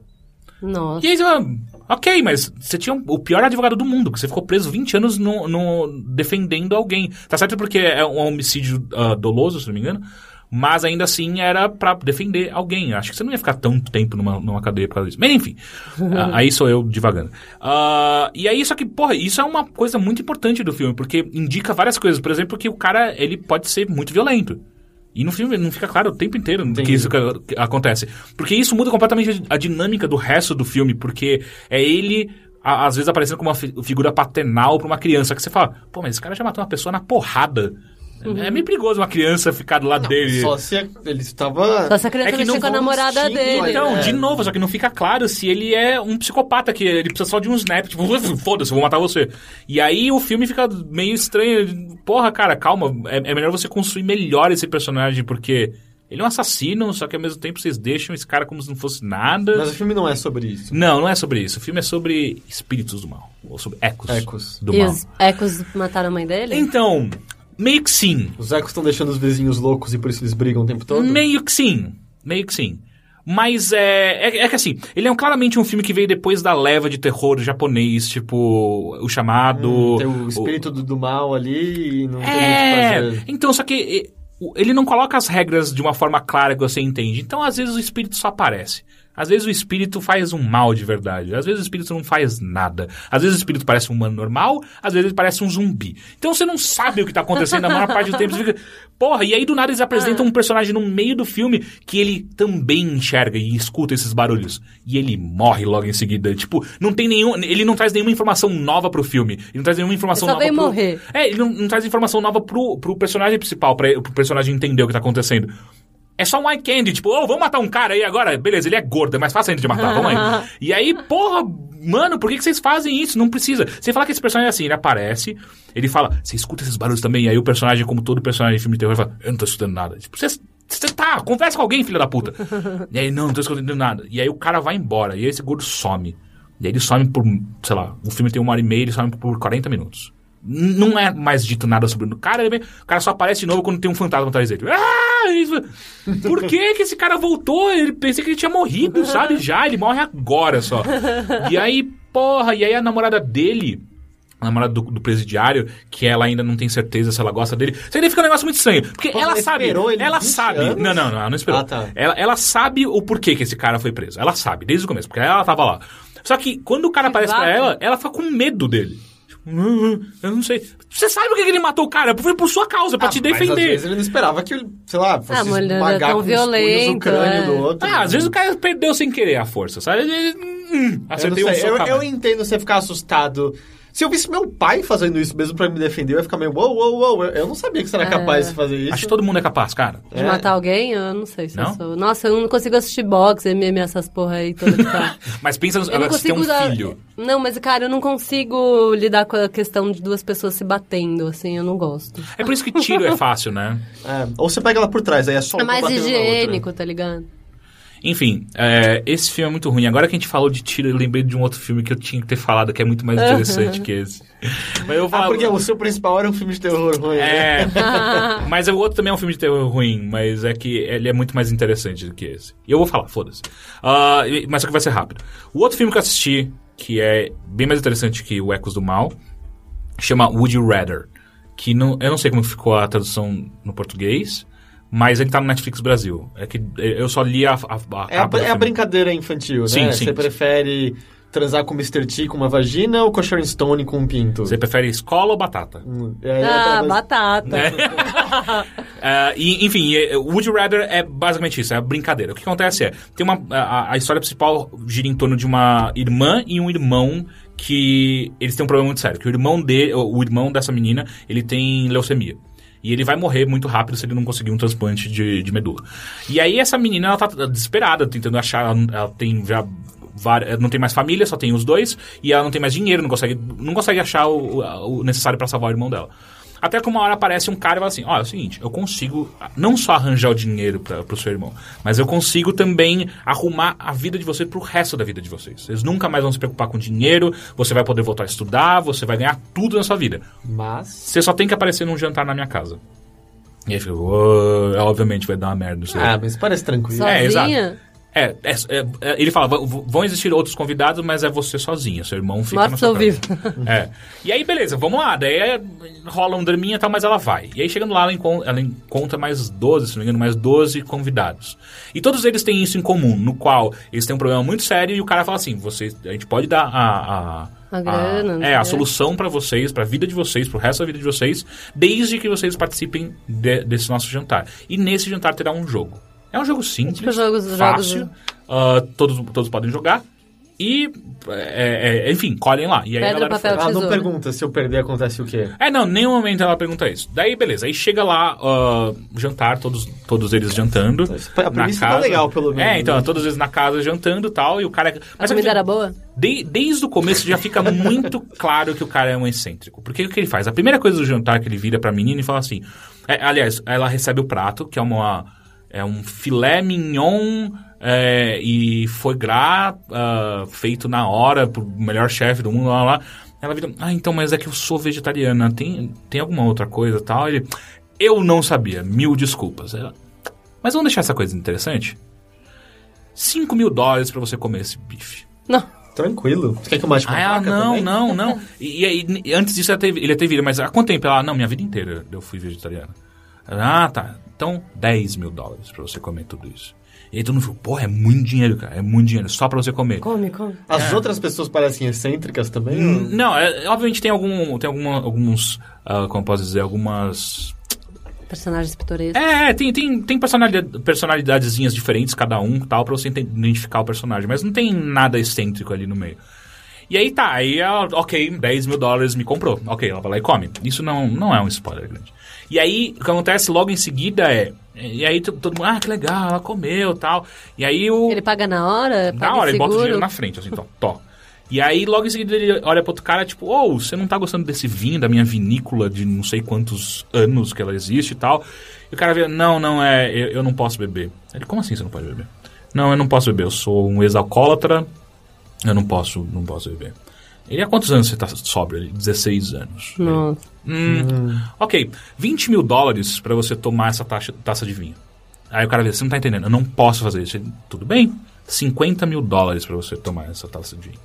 Ah, não, tá bom, 100 mil dólares você toma esse, o, o- a garrafa inteira de uísque. E é um, tipo um dos melhores uísques do mundo, sabe? Aí o cara começa a chorar, ah, me desculpa, e pá, e vira o negócio 100 mil dólares e tal. É, todo mundo, porra, assim, ele, ok, acabou o jantar, agora a gente vai começar a brincadeira. A brincadeira é muito simples.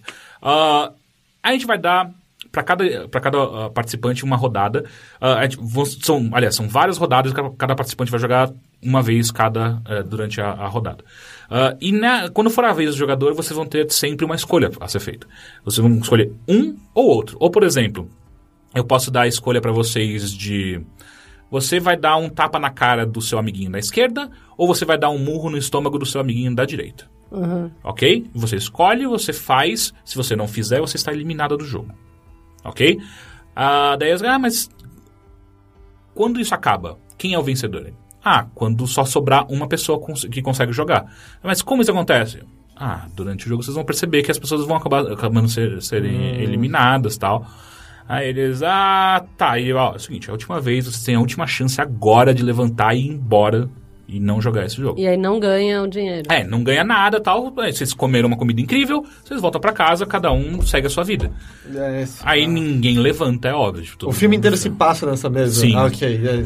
E aí, tipo, porra, tá, todo mundo ficou. E aí, vale notar que um, um dos participantes é uma senhorinha de cadeira de rodas oh, que, que ela acho que ela tem câncer também e tal enfim é uma das, dos, dos participantes e aí uh, começam os jogos. E aí a, prime a primeira. Ah, tem a Sasha Grey no filme. ela é a pior atriz do mundo. ela é muito, muito ruim. Ela só faz bem pornô. É só isso que ela sabe fazer. Uh, engraçado porque ela fez o Girlfriend Experience do Cronenberg e ela tá até que bem naquele filme. Enfim. Enfim, eu acharam curioso, papel pra ela. É, e aí, a, a, primeira brincadeira, eu só vou contar dessa, tá? E, e aí só vai aumentando. Só obviamente. pra dar entender o nível. É. E aí a primeira brincadeira é muito simples. E é muito engraçado como ele apresenta. Esse aqui é o meu, meu mordomo, que vocês já conheceram, ele chama Beeves. Uh, sério, é Beeves. Não é Jeeves? Não, é Beeves. Eles erraram o nome é. do mordomo. Beeves, ele é um ex-agente do MI6. Uh, hoje em dia ele trabalha para mim e tal. Uh, ele gosta muito do nosso jogo. E tem, é que tem uma outra cena que o cara aparece que. Fuck, sim, é, é o melhor personagem, possivelmente, do, do filme. Enfim, e a, a, primeira brincadeira é: ele pega um. É como se fosse um, uma, uma tiara que você coloca com vários eletrodos, que é, você vai tomar um choque. A decisão você tem que tomar em 15 segundos, que é ou você, daí ele bota na pessoa que tá jogando e em outra pessoa. Ou você aperta o botão azul e você dá um choque na pessoa que, que na sua frente, ou você aperta o vermelho e você toma um choque. Quanto eles falam a potência do choque? Não, mas é alto. Tipo, quando o cara puxa o girador que vem atrás, vai. Oh, isso aí vai, vai, vai ser foda isso aí. E aí começa o jogo assim. Aí, tipo, uh, 15 segundos, 1 6 valendo. Ah, uh, mas não, não, mata ninguém, não é um choque capaz de ah, matar. Ah, essa brincadeira não mata ninguém. É. Okay. Conta outra. outra? Deixa eu ver. Porque você tá muito chegando uma hora. Você quer decepar a pessoa do seu lado ou puxar com a mão o intestino então, da pessoa do a outro? parte, eu acho que a, a brincadeira que faz o turning point é logo a segunda. Que faz o turning point, os caras falam, ok, vai dar bosta isso aqui. Porque nesse daí, tipo, na, na, primeira brincadeira de tomar choque, todo mundo, uh, eles começam a jogar em, em, em, em, time, como um grupo mesmo. Tipo, ninguém quer se machucar. Então, acaba ficando aquele negócio meio assim, tipo, eu aguento mais um choque, vai. Pode, pode, pode ser em mim, não tem problema. Eu aguento mais um. E todo mundo pulando a tiazinha, por exemplo. Ninguém dá um choque na, na véia, porra. Sabe? Foda. Uh, enfim, e aí a segunda brincadeira é onde fode. Porque acontece? Quando acaba a primeira, rola uma treta no qual o filho do dono da festa é um cuzão. Ele é um babaca. E ele começa a zoar a galera no, no final do, do primeiro, da primeira rodada. Tipo, vocês vão morrer aqui dentro. E o cara é mó cuzão. E aí um dos, dos participantes é um ex-militar. E ele fica puta é, é sangue quente e fica, vai tomando seu cu. Quase vai pra cima do cara tal. Ele, eu vou lembrar da sua cara. E sai fora. E eu volto pra segunda rodada. E na segunda rodada é, começa assim já. Primeira, é, primeira, primeira fase dessa, dessa rodada aqui, agora você tem 30 segundos para escolher cada, a, a, o que vocês vão fazer. Aí é, bota na frente do cara. Aqui na sua frente você tem um, um picador de gelo e um, um, chicote africano, tem um nome lá, X e tal. Uh, a sua escolha é o seguinte: ou você vai picar o cara da sua direita, com o, na perna, com o picador de gelo, ou então você vai dar três chibatadas no militar. Aí os caras, porra, não, na coxa é foda, porque na coxa tem artéria. Se você acertar a artéria sem querer, você vai matar alguém. Não pode, não pode. Daí o cara vira o cara do exército. Eu já aguentei pior. Manda ver. Mas pessoas imprecisas, eu já tinha levantado e indo embora. É, mas isso que eu quero perguntar. Aí alguém tenta levantar? Calma. Não, não Aí o que acontece é, né, nessa primeira vez, aí fica claro porque. Porque na minha cabeça foi, chicote, chi- foda-se chicote, sabe? Tipo, vai arder, mas. Não, chicote de verdade, tipo, arranca a tua pele. É, então, é o que acontece. É, não. Aí a- o cara toma três chibatadas já sangrando, já lacerou o cara de primeira. Aí vai pra próxima pessoa. Aí a próxima pessoa, a escolha é. Que daí sempre fica claro, tipo, daí vai variando, né? Tipo, agora que esse cara toma chicotada, o próximo cara é o outro da, do outro lado. Aí a próxima escolha é: ou você dá uma picada de gelo na sua própria perna, ou mais três chibatadas no cara agora. Aí os caras, não, não, fudeu, o cara tá todo fudido. Ele, 30 segundos.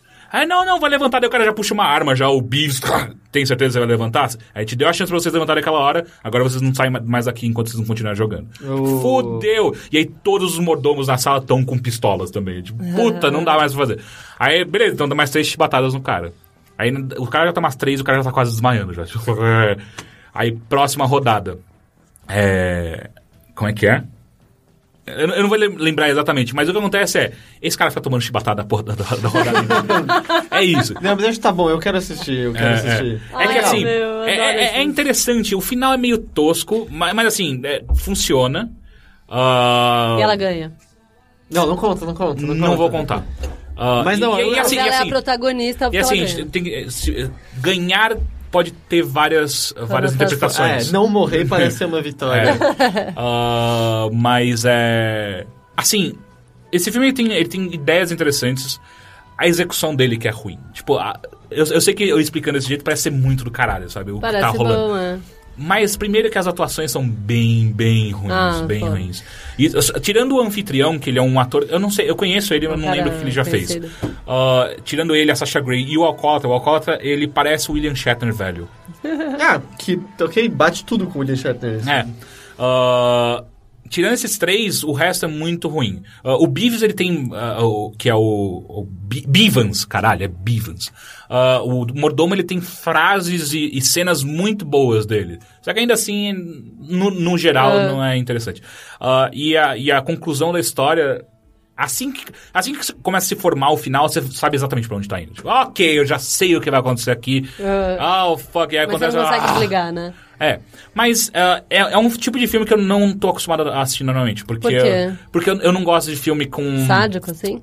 É, eu, Eu por exemplo, adoro. Eu, eu odeio Jogos Mortais. Ah, Eu não consigo assistir. é. É engraçado, eu aguento Outro dia eu tava muito- vendo aquele O Albergue lá. O... É, Ah, outro, Nossa, eu eu não acho consigo. animal. Mas o Albergue, Sério? o Albergue é cômico de tão de, do gore dele. Mas é que assim, É. quando você brinca com certas coisas, tipo assim, arrancar o braço de uma pessoa, eu não vou me incomodar. Agora, quando você vira no albergue e corta os tendões do pé, aquilo é tipo. É. Ou então Eu aí gosto. eu maçarico no olho da mina, tipo, É. puta que pariu, Ou as não, não brinca com o olho. Não brinca com o As olho. criancinhas do leste europeu que nunca viram chiclete na vida. É. Estouram o crânio do cara com uma pedra pra pegar chiclete. é, é. Mas eu aguento mais gorzão assim do que muito jumpscare. Jumpscare me enche o saco. Eu, tipo, ah, eu não quero mais tomar Sério? susto. Tô saco cheio. Não. Eu não posso ver filme de terror, na verdade, nenhum. Por Não- quê? Porque eu, tenho muito. Eu não durmo à noite. De, de verdade, assim, é uma questão. E eu adoro, tipo, adoraria, tipo, paranormal lá, detective, né? Uhum. Atividade paranormal, porque, meu, eu sei que é foda, mas eu não consigo. Ah, só os ver, dois primeiros, então- os outros restos não. Então eu fico restrita aos filmes gore, entendeu? De sadismo, mais jogos emocionais. Pô, mas aí tá. e- Se eu fico assistindo essas merdas, eu, eu invariavelmente vou dormir, tipo, olhando estranha pra Giovanna, sabe?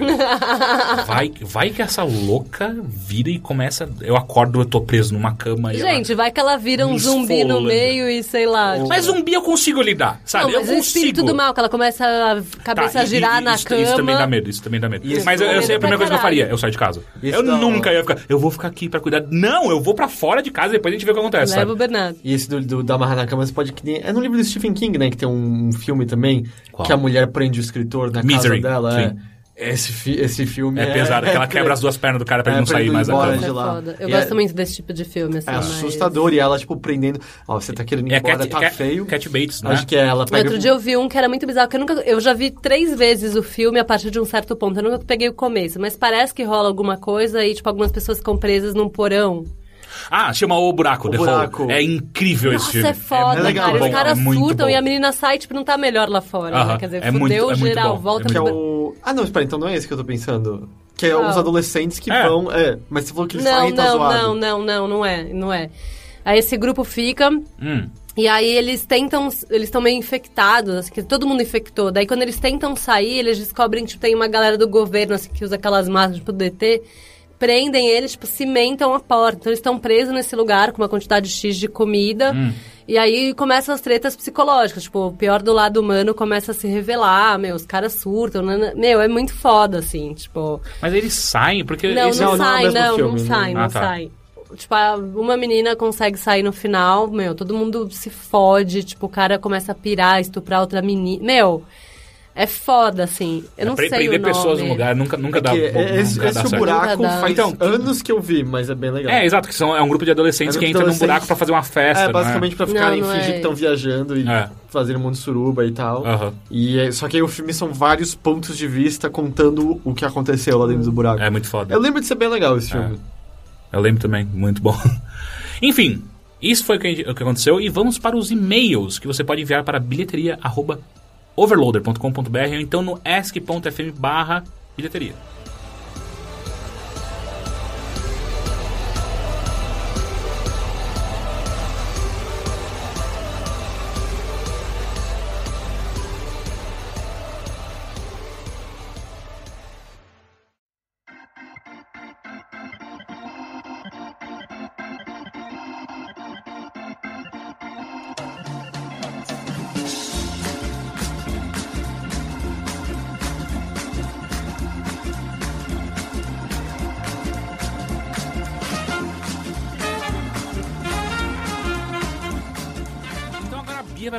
Da nossa leitura de e-mails, de perguntas. Você vai ver que nós, nosso público, ele tem uma... A gente tem uma, uma, uma certa intimidade com o nosso público, você vai perceber. E eu não sei, eles trouxeram à tona o assunto da gravação passada? Sim, Ah, isso vai soar um pouco estranho, tá, Bia? Tá, me pauta aí. Mas ó, vamos lá. Primeiro e-mail. Olá pessoal, resolvi escrever porque no último bilheteria vocês tocaram em dois assuntos que eu sou expert: o universo de Fate Zero, que é um anime que eu assisti, e transplante fecal. Oi? É, a gente tava falando sobre transplante fecal na última gravação. Sobre as regras complicadas de Fate Zero, isso se deve a dois fatos. Fate Zero é uma franquia, ah, uma prequela de Fate Stay Night, ah, anime lançado em 2006, por isso é meio esperado que a maioria dos, dos espectadores teriam alguma noção das regras. Eu falei que você tava vendo uma continuação? Pois é, Fate Stay Night era ori- originalmente um game, o que explica a existência dessas regras. O jogo é um pouco antigo e difícil de rodar, mas fica aí a sugestão de fazer um retroscópio. Um retroscópio. Detalhe, diferente do anime, o game é um eroge, jogo adulto. Ok. Vocês falaram sobre transplante de fezes e acho que a história do shake de cocô que o Heitor falou foi uma confusão que ele deve ter feito depois de ler este artigo da BBC. Daí tem um artigo aqui, ah, um link. O artigo fala de pessoas que fazem o transplante fecal em casa porque é muito difícil de encontrar clínicas que o façam, já que ainda não existe consenso científico sobre sua eficácia. Normalmente ele é feito via anal, com um enema, como o Rick falou, ou por colonoscopia em clínicas. Exi- existem também tubos para transplante via nasal e agora estão desenvolvendo, cap- de- desenvolvendo cápsulas para tomar via oral. É, alguém como pode ser. mandou um link, né, Sim, com as sim. cápsulas de cocô. O Caio gente. Gomes, que é um cara muito gente fina, mandou pra gente. Ah, apesar dessa complicação toda, existem relatos de mudanças na qualidade de vida de alguns pacientes que usaram esses procedimentos. E o maior problema, de acordo com organizações que defendem o tratamento, é o preconceito que as pessoas têm em relação a esse assunto. Muitos pesquisadores e médicos não querem se tornar especialistas em merda. Para aumentar a visibilidade sobre essa questão, criaram uma campanha que usa uma fita marrom. Abraço, continue, bom, bom trabalho. Então, o, o lance é, eu talvez não fosse shake de cocô, que eu tava a história que eu vi, mas a história que eu vi não tava entrando, acho que pela bunda do paciente, do filho do, do cara. Era pela boca, ou pode ser que fosse pelo nariz mesmo, e foi num consultório médico. Então pode ser que era um médico que leu sobre e tentou fazer. Era uma história de um garoto que ele começou a ter umas diarreias violentas, e ele perdeu peso, e aí o- ele fez meio que um transplante fecal do pai pra ele, e o intestino dele voltou ao normal completamente. Transplante Cocô faz bem. fecal? Você É. pega um, um cocô de outra pessoa e põe no seu intestino para que as bactérias saudáveis de outra pessoa comecem a popular o seu intestino, pelo que eu entendo. Não, Então. E o Cut- Yakult não resolve. Foi o que eu fa... Foi exatamente o meu comentário. Não é só tomar Yakult, caralho. Ou chamito, mas chamito é Mas os horrível. lactobacilos vivos não são pro estômago? Eles não morrem do caminho do estômago até o intestino? É? Eles não estão mortos até lá? Eles não, não fazem Pô, parte da eles flora estão, intestinal? meu, industrializados e, e não morrem, cara. Eles são tipo zumbis da, do, da Eles estão de armadura, né? Eles passam, O problema foda-se. é quando eles querem sair pela boca de novo. tipo, Então tá, segundo e-mail, esse é mais de boa, Bia. Olá, senhores. Queria encontrar um título diferente, mas no meu atual estado, senhores foi o melhor que consegui. Gostaria de ser anônimo da vez. Estou junto com minha, entre aspas, esposa há cinco anos. Como Mo- entre aspas, esposa? Sei lá, vamos entender. Morava em uma cidade e trabalha... eh, morava em uma cidade e trabalhava em outra. Isso dava em uma terceira. Caralho. Acabei dividindo o aluguel com alguns amigos. Antes disso, eu praticamente morava durante a semana com ela. Depois disso, ela quem fazia isso. Aqui ocorreu um fato, que deixarei para o final talvez um plot twist.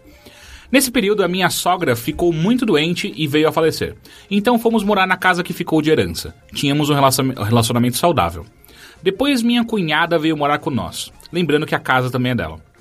Então as desavenças começaram. Eu sou chato e gosto das coisas arrumadas e de que todos que usufruam dela tenham responsabilidades iguais. Já a dupla feminina da casa não se importa tanto com isso. O tempo foi passando e a amizade com a minha cunhada ruiu, sendo seguida com a da minha esposa. Só porque ele tem toque, é isso? Ah, pois é. Depois de pouco tempo, eu percebi que estava cada vez mais se me distanciando da minha esposa, mas sempre houve o amor. Gostamos um do outro, mas não tínhamos assunto para conversar. Eu tentava puxar assunto, sab- saber o trabalho dela, sempre soube quais eram seus amigos e tal, mas cada vez mais não tinha respostas dignas.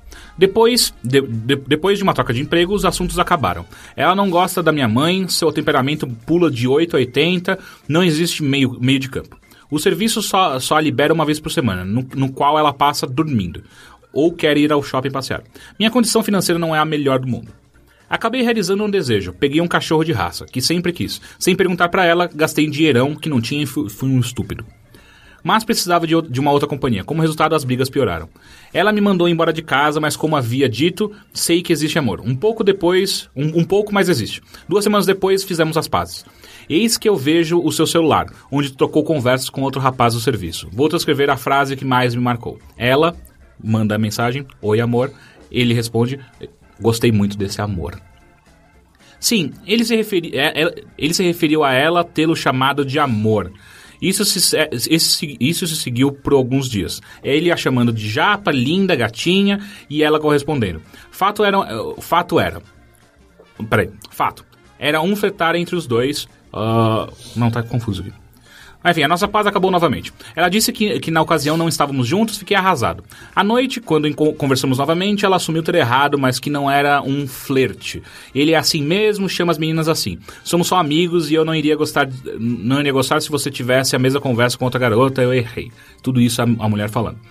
Na minha opinião, ela chegou no limiar de um adultério. Mas o, o errado sou eu. Afinal, você, você quem me tirou do sério. Resumindo, eu sou errado, tenho de me redimir e agradar ela. Caros, estou me sentindo um lixo coagido e comendo em suas mãos. Gostaria de saber suas opiniões.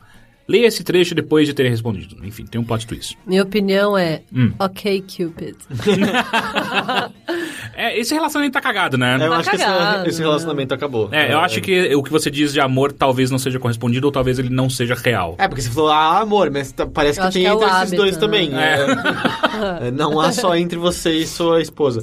Cara, não, tá, tá muito cagado tudo isso. Ah, e tá? todo esse, esse negócio de você Mas ir sabe o morar que me com ela. pareceu? Que ele tá realmente incomodado agora porque ele acha que ficou na mão dela, né? Ou seja, ele, Uhum. ele não tá na- no poder no relacionamento, aí isso pra ele não é... Ah, é foda. É, Porque quando ela, ele tava por cima, ai não, porque veja bem, eu isso, eu aquilo, eu não acho ela legal, eu acho ela tosca. Tipo, Uhum. quando inverteu, aí ele, puta, fudeu, eu quero muito ela. Porque acho que foi isso. Ele Pode achava ser. ela uma loser, que só queria dormir, que não tinha assunto. Até que o outro cara falou, oi amor, dele, não, não, ela deve ser legal. Daí ele, ah não, agora eu preciso, né? Ah, Nossa, é bom ter mulher no nosso podcast, né? Porque é muito estranho toda a parte de, não, a gente nem se conversa mais, mas há amor. Como, como, como assim? Como é possível? Tipo, não é, tão- eu amo esse mendigo aqui na rua, a gente não se fala. Como Ah. assim? É, não conversar é, é um indício terrível, terrível, terrível. assim. Se vocês não estão conversando, Mas vocês eles não fazem sexo, Exatamente. tá? Se não tá conversando, você não deve estar transando também. Então tá, então vamos pro plot twist que ele deixou pro final. Ele pediu Ah, pra ok. ler depois as respostas. Fomos morar juntos, pois ela engravidou. Ah, Ela não gosta da minha mãe, pois acha que ela influenciou em muito a mastite que veio a desenvolver. Mastite que é um negócio nos seios, né? É, é uma inflamação. É, como que uma pessoa influenciou outra a ter mastite? Puta, cara, olha, isso é um assunto. Como Sério? mãe- Existe uma... Não, não, é o seguinte, tipo, a, toda a questão da amamentação é super tensa, não é Uhum. uma coisa... Quando eu, antes de ser mãe, achava que era tipo Lego, tem um bico, o bebê tem uma boca, vai encaixar, né? Só Uhum. que não é assim, é bem tenso, muitas mães não conseguem amamentar, e esse processo, é, você precisa de uma certa tranquilidade, eu imagino que a sogra dela deve ser uma sogra entrona, que fica meio, não sei o quê, e que, puta, pode ter vindo a causar uma situação de Cara, estresse que levou a uma leva- mastite, entendeu? Ah, entendi. Então é possível. Porque antes eu eu li a primeira vez e falei, como é possível isso, cara? É. A mulher é uma bruxa? É, não, mas é, ser. eu até como tendo duas primas que tiveram um bebê recentemente, às vezes você de longe, claro, não é meu lugar opinar nada sobre, mas você olha de longe e fala, tem que família demais se envolvendo É. nesses processos aí, né? tipo, tem, tem gente demais pro primeiro banho, tem gente demais pra amamentação, tem gente demais, devia Pra ser tudo, né? mãe, filho É. e talvez O o pai. pai, assim. É. O pai pra limpar alguma É, coisa o- no É. final. Ah, Então eles só enfim. foram morar juntos porque ela engravidou. É. Devido a isso, não gosto. n- ah, não. Peraí. Ah, devido a isso, não gosto de deixar meu filho com ela, com a mãe do cara. Ah, assim, eu a chamei de bruxa para minha mãe. Ela acabou sabendo disso. Isso, mais o cachorro a fizeram me mandar embora de casa. Porra, você chamou a bruxa essa mulher? Acho que não tem Ui, mais tá muito tudo errado, amor, velho. amigo. E outra, ou, é. não- dá pra você criar um filho bem com pais divorciados. Eu acho que esse ambiente vai ser muito pior pro seu filho Também do acho, que é. qualquer coisa. Sério, de boa, eu sei que vai ser uma merda, mesmo, tipo, com coisas. Com coisas ruídas, é mó saco separar de vez. Mas não me parece que resta muita coisa nessa. É. É, não tem alternativa. Pô, e outra, eu sou filho de pais separados. Olha como eu me dei bem. É, né? É, né? Você vê? Eu tenho um temper- temperamento estável, tranquilo. Tipo, tá, cara, tá muito ruim. E d- agora tá muito claro. Eu acho que então vocês, vocês não devem estar transando ainda por cima. E aí, vocês não conversam, vocês não transaram uma transam. vez. Se não conversa, não transa, eu não sei o que O, resta. o que é, né? É, briga. É, briga, resta briga. Então tá, agora perguntas do SF.fm que são mais rapidinhas. Vocês acham São Paulo uma boa cidade? Tem a intenção de mudar para uma cidade grande no futuro e vocês acham que São Paulo é uma boa escolha? É fácil achar casa? A cidade parece mesmo o caos que a mídia mostra? Curitiba é uma cidade melhor? Essa não vale pro leitor. O custo de vida é, é alto? Não, sim, sim, sim, não, sim, não.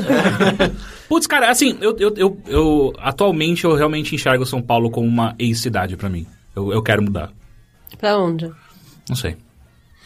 Mas eu, mas então, eu quero depende, mudar. tipo, é uma boa dependendo do, do que ela quer fazer. Tipo, ela vai vir pra cá pra ganhar dinheiro, é o melhor lugar. Tipo, São Uhum. Paulo é o centro Sim, econômico sim, sim. Do, do país. Vai vir pra Qualidade de vida? Não, Ai, não, tem. A não ser que você more perto do trabalho e você more num lugar bacana, e, enfim, use ciclofaixa. é, não, Mas, mas, é, aí tem outras perguntas, né? Tipo, ó, é fácil achar casa?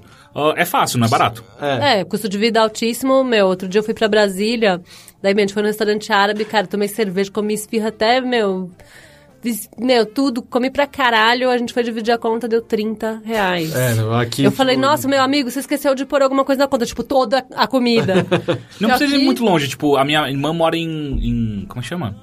Fuck, esqueci. Ba não é Bauru. Franca. Ela mora em Franca, ela faz faculdade lá. Eu, é, eu fui é, é, levá-la pra, pra morar, pra mudar pra lá e tal. A gente foi num barzinho, exatamente. Fui comer, tomar cerveja e tal. No final, ela, puta, ok, vai dar uns 80 pau pra cada um, deu 15 reais. Então, É absurdo. ridículo. então, assim, custo de vida em São Paulo é o mais alto que tem no país. É, e é uma cidade cruel também, como é uma cidade muito dinheirista, um tipo centro econômico, as pessoas tendem a ter relações comerciais ao invés de relações sinceras, então tem muita, muita, muita coisa que se baseia em interesse, tipo, isso é super normal, as pessoas não são mega friendly, assim como provavelmente numa cidade pequena. Então é uma cidade que te dá muita coisa, diversidade, cultura, possibilidades, etc., mas exige muito de você também, porque ela é cruel, é cansativa, é perigosa, é- é- não tem verde, enfim, então é cara. Então você pode muito bem vir aqui achar, nossa, estou em São Paulo agora e nunca saí do seu apartamento, que na verdade no apartamento é um quartinho tosco num pensionato. Não, não- Ok, Eu acho é, que é- é, eu acho que a Bia Ah, respondeu eu tô, bem. Eu tô um pouco triste agora. Ah, São Paulo basicamente é um Mas serviço, posso né? falar Não é uma uma coisa? cidade. eu pra acho São morar. Paulo incrível, eu amo aqui, porque, cara, São Paulo não é uma cidade óbvia, entendeu? Uma cidade que, tipo, sei lá, que nem você chega no Rio, você tem as obviedades, ah, você tem que ir nessa praia, nesse Cristo, nesse bonde, nesse quê. As coisas estão lá na sua cara pra você ver e apreciar, né? São Paulo, você tem que meio descobrir, assim, tipo, eu acho isso muito estimulante, sabe? Essa diversidade eu acho muito legal. Então eu amo São Paulo, eu sou uma pessoa mega urbanoide, assim. Caralho, lembrei de. Urbanoides agora. Urbanoides? Lembra? Não era Você Urbanoides? tá pensando em Herculoides. Não. Tinha, tinha um desenho que era Urbanoides, Você não tá tinha? pensando no quê? Como é o desenho? Eu Não lembro mais agora. Quando você faz esse, esse tipo de pergunta básica pra Tinha- mim, tinham destrói duas, a tinham minha... duas jalecas brancas, um rinoceronte que atirava pelo chão. Não, eu sei que são Herculoides. Eu lembro de Herculoides, Ok. caralho. Tinha Urbanoides. Como- Na cultura. Tinha ur- Urbanoides na cultura, Ah, eu tenho é? certeza. Pode Era um desenho de massinha Urbanoides. Pode ser, então, que tinha. Tá bom, tudo bem. Eu juro. eu fico- É, É que ele confunde coisas toda hora, É. eu aceito. E aí Só só, pra quando não- sai o podcast e as pessoas estão reclamando nos comentários que eu percebo. Teixeira me levou mais uma vez. Ah, então tá, próxima pergunta. Sou o cara mais tímido do mundo, já tenho 27 anos. O que posso fazer para acabar com isso? Acho que não preciso me tornar super extrovertido, mas ter o mínimo de habilidade. Aula de teatro. Porra. Eu ia falar isso também. Sé- Sério? É uma eu boa já isso- fiz isso é uma uma vez. técnica? É pra caralho. Puta, que eu ia usar minha técnica antiga, né? Álcool. Milenar, álcool. É, também álcool, ajuda. álcool ajuda, sempre. É, Então tá. mas não pra uma entrevista de emprego. Um pouquinho, um pouquinho. Ó, a gente gravava um dos maiores podcasts do Brasil completamente bêbados. Então eu vou dizer que sim, álcool ajuda até no trabalho. Ah, Depende do seu trabalho. Mas eu, não, eu acho que a aula de teatro realmente ajuda. É. É, ou, sei lá, dá a cara a bater. Você tipo, vai pra uma situação e se força. Vai treinar o UFC. Porque o que você tem que lembrar é que caso você faça algo embaraçoso, e é, provavelmente você não tá, só na sua cabeça tá fazendo algo embaraçoso, mas mesmo que você faça algo embaraçoso, quem lembra é você. A Ninguém não ser que Ah, alguém é. tire uma foto e marque você no Facebook. Ok, talvez isso. Mas assim, tirando essa situação, Ou faça no Periscope, ou um Vine, ou um vídeo põe no YouTube. não deixe ninguém com a internet por pé. Joga uma- um pulso eletromagnético antes do lugar. Mas, sei lá, eu lembro de várias vezes, sei lá, exagerei na bebida e fiz algo que eu falei, meu Deus, ferrou, ferrou, todo mundo vai pensar que eu sou ridículo. Ninguém lembrava, ninguém prestou atenção, só eu. Isso é o que você acha. Eu não sei, eu perguntava depois e... Como você fazia pra passar vergonha antes da internet? Ah, eu não lembro. Eu acho que igual, sabe? Mas é que era um nível assim de, ok, essa pessoa nunca vai, mais vai olhar na minha cara. E ela ainda olhava, então eu pensava, tá tudo Não, bem. todo mundo faz merda. É só a minha paranoia, é. Sei lá, perca a timidez, é bom. Não, quando eu fiz o- de teatro também, eu achei muito bom pra mim, porque você meio que é obrigado a lidar com a outra pessoa, né? Então, porque quando você é tímido, você não quer lidar com ninguém, você quer ficar na sua. Então, como o teatro te obriga a isso, você acaba desenvolvendo técnicas e, e sei lá, e, e passando a entender que é, como se dá essa interação, né? E é menos. Me parece que é um ambiente no qual não vão te julgar, porque todo mundo tá meio que impede igualdade na. É, e pra pagar Na ideia da brincadeira, é, é. e tal. Eu achei bem legal quando eu fiz também. É, eu não consigo fazer teatro. Então, eu também não, no eu final... fico com muita vergonha no teatro. Eu prefiro também. ir, ir pra uma palestra com 20 mil pessoas me, me observando do que um teatro, cara. É muito louco. Eu não consigo. Eu, eu- não tenho essa, essa habilidade, tipo, estou num personagem agora. Não. Não, também, só sei ser eu, mas em termos Ah. de, tipo, não era pra fazer uma puta peça, era mais os exercícios do teatro Ah, ali, sim. que eu achei muito foda. E aí, uma outra coisa que você pode dar um Google que chama Mindfulness. Mindfulness. Meu, vocês já viram esse negócio de orgasmos mentais? Não. É uma, tá uma onda no YouTube, assim, desde o ano passado, que os caras falam bem. Ah, é o Ah, AS, Asmar, a Asmar. SRM. ASMR. Que daí Sim. bota aqueles é, é, microfones 3D. Microfone, é, microfone Bi, 3D. bila, bio, direcional. bilateral, lá, biuni, biula, bineural, bineural. Binaural. sílabas bem definidas assim, pausadamente, e aí você começa a cabeludo. Não é isso? Eu adorei arrepiar couro Ah, e, aí, e claro que a maior parte são garotas atraentes. E Mas aí... o maior o cara de, de orgasmo mental no Brasil é um cara. Ah, é? É, É. só vi das garotas. Mas é. O, o que caralhos que é um Daí orgasmo faz- mental? É o couro cabeludo fazendo. Ui! Porra, eu, tenho há muito tempo então esse negócio, porra. Mas não, total funciona. Comigo arrepia a cabeça inteira. É? E pelo menos os que eu vi aí, tipo, a garota, sei lá, ela. Vamos fazer a simulação de barbearia. Aí ela fica, nossa, deixa eu, sei lá, lavar. Eu não vou mais ficar sussurrando e fazendo Tá. você arrepiar, ok? Ouvinte. Mas, sei lá, ela finge que ela tá massageando o seu couro cabeludo, então ela pega. Algum As objeto que vai estar barulhos, simulando né? isso e fica mexendo, depois ela pega a escova e passa uma coisa, ela fica cortando, ela te elogia e fala como foi seu dia e tal. E eu já vi, tem vários, vários. Ah, Tudo no ela- YouTube. tudo no YouTube. É, É, no legal, mas eu lembro assim de. Quando muito eu, só, eu tava assistindo cara. no terceiro meio. "Hum, Eu me tornei uma dessas pessoas? É. me tornei, Não, mas sabe? eles usam isso como uma terapia, assim, Ah, tipo, é. pra galera, pra pessoa ficar mais feliz e mais e menos estressada, menos ansiosa, menos deprimida, assim. É que eu tava vendo de boa só que, ah, que engraçado, meu couro cabeludo tá, tá arrepiado, mas eu- sabe aquilo? Não tem alguém se masturbando violentamente pra isso, né? Deve Não, ter. Ah, então, mas, mas- tem pra tudo, né? Tem, é lógico. Mas não é todo mundo que tem um orgasmo mental. Então você é um cara privilegiado Ah, que é? o seu couro cabeludo goza. Que gostoso. Caralho, imagem, isso explica que- tanta é. coisa sobre o meu É, cabelo. não era gel. Né? Mas, o- e o brasileiro ele faz o que? Ele também só fica falando. é, ele fala, agora vamos fazer barulhos. Aí pega um cofre. É, daí ele pega tipo um plástico. aí, Barulho do plástico. E um- uma, uma variante Bernardo. que. Uma variante que eu fiquei explorando recentemente são é, de barbeiros. E Ah, aí tem tá. vários barbeiros nômades. Tem um que acho que é o maiorzinho, que é tipo The Nomad Barber, que é um barbeiro que viajou ao redor do mundo, ah, fazendo a barba e cortando o cabelo com barbeiros diferentes e recebendo a massagem diferente de cada um deles.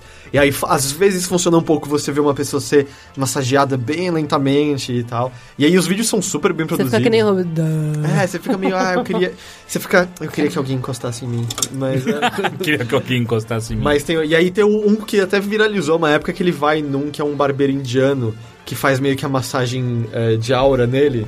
Hum. E fica pra ele toda. Relax, relax. e aí ele fica meio que pegando no ar e e soprando. Ele fica. e é bom legal. É puta, é, é, é puta corte de barba legal. Gente, genial. Relax. Nomad Barber, é, mo- vale a pena. Então vamos para a última pergunta. Um feio pode ser exigente ou tem que ficar feliz com qualquer pessoa? Quê? É, sei lá. Uma pessoa que é perguntas. feia, ela pode, pô. ela pode ser exigente, tipo, só quero pegar. Sei lá, se você compensar no...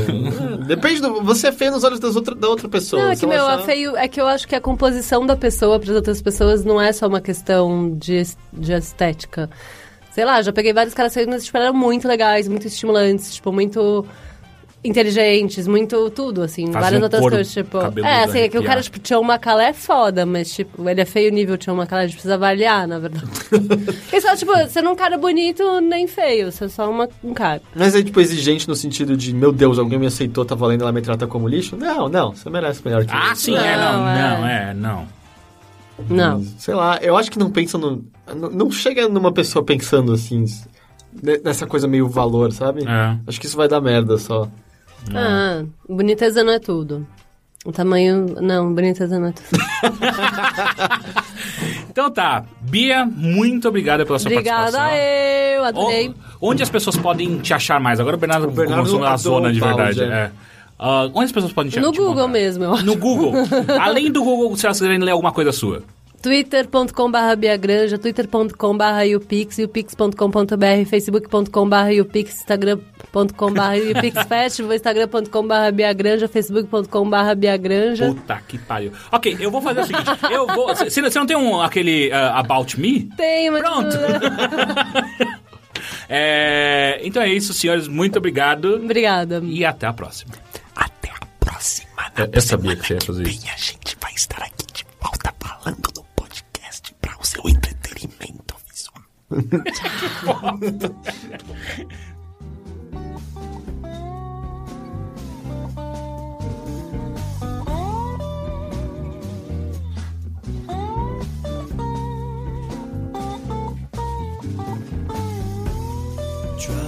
faster in my car. Falling farther from just what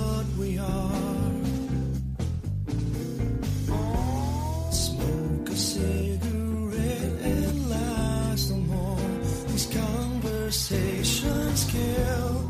Falling faster in my car. Time